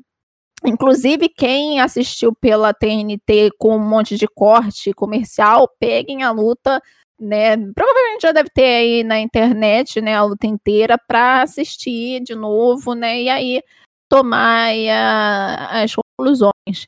E para o futuro da, da EW, eu acho que a única coisa que eu quero é que eles continuem né, fazendo é, essas storylines, né? Que a parte que eu mais gosto neles é essa questão das storylines a longo prazo. Eles têm todo um cuidado, né, para fazer as coisas terem sentido. E também, né, eu já falei em relação à divisão feminina, quero muito que eles tomem um pouquinho mais de cuidado com a, as mulheres, né? E agora é rumo ao Nothing, né? Que eu tô com muita expectativa, porque é um dos é um dos principais eventos deles, né? Então, vamos lá, eu realmente quero ver o que, que vai ser daqui para frente, o que, que eles vão desenvolver aí para esse evento aí que tá quase chegando, né? Dia 30 desse mês, né? Já vai rolar. Então, as expectativas são, são mais, mais altas, né? Para a EW eu sempre espero melhor. Cara, é, como a Gabu já disse, se vocês quiserem assistir esse show, é, assistam. Se você não quiser assistir esse show, assista também. Porque a gente está em casa, a gente não tem que fazer uma luta é sempre bom. Esse show foi bom, realmente bom. Os Dynamites é, são bons, são shows coerentes, são shows que você consegue assistir e, mais importante de tudo, são shows de duas horas. Se são shows de duas horas, você consegue fazer tudo ali, principalmente quem assiste depois, consegue ver tudo ali em uma hora e meia, uma hora e quarenta. Então não ocupa tanto do seu dia, é divertido, a qualidade dos combates normalmente é boa, pelo menos tem dois ou três combates que são sempre bons. Então vale a pena. E o Blood and Guts foi bom. Como eu disse, Gabu disse, Gui disse, foi um evento bem legal. É, sobre o futuro, eu tô muito hypado para ver o Orange Cassidy contra a PEC semana que vem. Mais até do que SU contra Young Bucks, eu quero muito ver o Orange Cassidy contra a PEC. É... Tô na expectativa pelo Double or Nothing, principalmente pela luta da Britt Baker com a Ricardo Shida, porque esse é o momento que eu tô esperando realmente. Tipo, eu tava esperando há um tempo, eu quero saber como vai ser esse reinado dela, porque é uma coisa muito esperada. É, e é a coisa que provavelmente vai ser a maior mudança da EW nesse, é, caminho pós Double or Nothing, que é o caminho por All Out, se eu não me engano, né? Próximo pay-per-view da AEW, enfim. É, eu espero que, que tenham hum, rivalidades relevantes ali para o show também. Eu espero que tenha participação da Tai Conte nos próximos shows também, nossa querida Vascaína, e que é, eles consigam aproveitar esse hype que eles estão tendo para costurar bem as rivalidades e formar novos atletas, porque isso é muito importante que eles fazem. Essa formação de novas estrelas, eu acho que é o mais interessante do show. Fora a qualidade dos combates, tipo, ver que eles estão investindo em pessoas novas crescendo, eu acho que é uma coisa muito maneira. Então, deem esse voto de confiança. Muito bom, galera. Eu gostaria de agradecer a participação de vocês. Foi muito bom. Acho que a gente teve uma conversa muito, muito boa. A gente conseguiu abordar praticamente todos os tópicos mais relevantes que apareceram nesse, nesse episódio de Dynamite e fizemos muitas projeções, né? E muito obrigado, foi uma conversa muito, muito boa, muito agradável. Começando pelo LKS, muito obrigado, querido. Foi a primeira vez que a gente grava junto. Eu agradeço muito a sua participação. E fala pra galera, pra galera onde é que a gente pode te encontrar. Fala um pouquinho da Nation Pro Wrestling. Pô, Gui, pra mim foi um prazer, cara. Primeira vez que a gente grava. A primeira vez. Cara, faz um ano que eu não venho aqui. Eu acho que faz um ano certinho. Vou pegar essa. pra dar essa info, na moral. Vocês me encontram na Nation Pro Wrestling. O que, que é a Nation? A Nation é o lugar, é meu Instagram, que é onde eu publico comentários sobre shows é, das principais ligas de luta livre. Todo dia nos stories eu publico comentários sobre o show da noite anterior, ou seja, Raw, SmackDown, Impact, Dynamite, é, NXT e o MLW Fusion são comentados nos meus stories. Dias de pay-per-view eu publico é, um IGTV e eu também faço textos sobre assuntos relacionados à luta livre. Você pode me encontrar no Instagram, arroba é Nation, N-A-T-I-O-N, Pro Wrestling, e aí vocês que aprendam a escrever. É... E eu tô lá todo dia, é assim que vocês podem me encontrar. Ah, outra coisa, muito bom gravar com a Gabu. Já é a 18 vez e no 18 podcast diferente que eu gravo com essa garota. Então, assim, sempre que me convidarem, convide a Gabu também para eu contar isso toda vez que eu gravo com ela, desde 1980. Podcast sobre luta livre. Gabu, muito obrigado pela participação. A gente já gravou algumas vezes e sempre muito bom falar com você e a gente discutir sobre a IW. Agradeço muito. E também faço o seu jabá, o dia que a gente pode encontrar um pouco mais do seu trabalho e ver mais de você. Ah, Gui, eu que agradeço. Sempre bom vir aqui falar de AEW, de wrestling. Então, quando precisarem, é só chamar. Pode convidar sempre que ficar faltando alguém, eu venho tapar o buraco.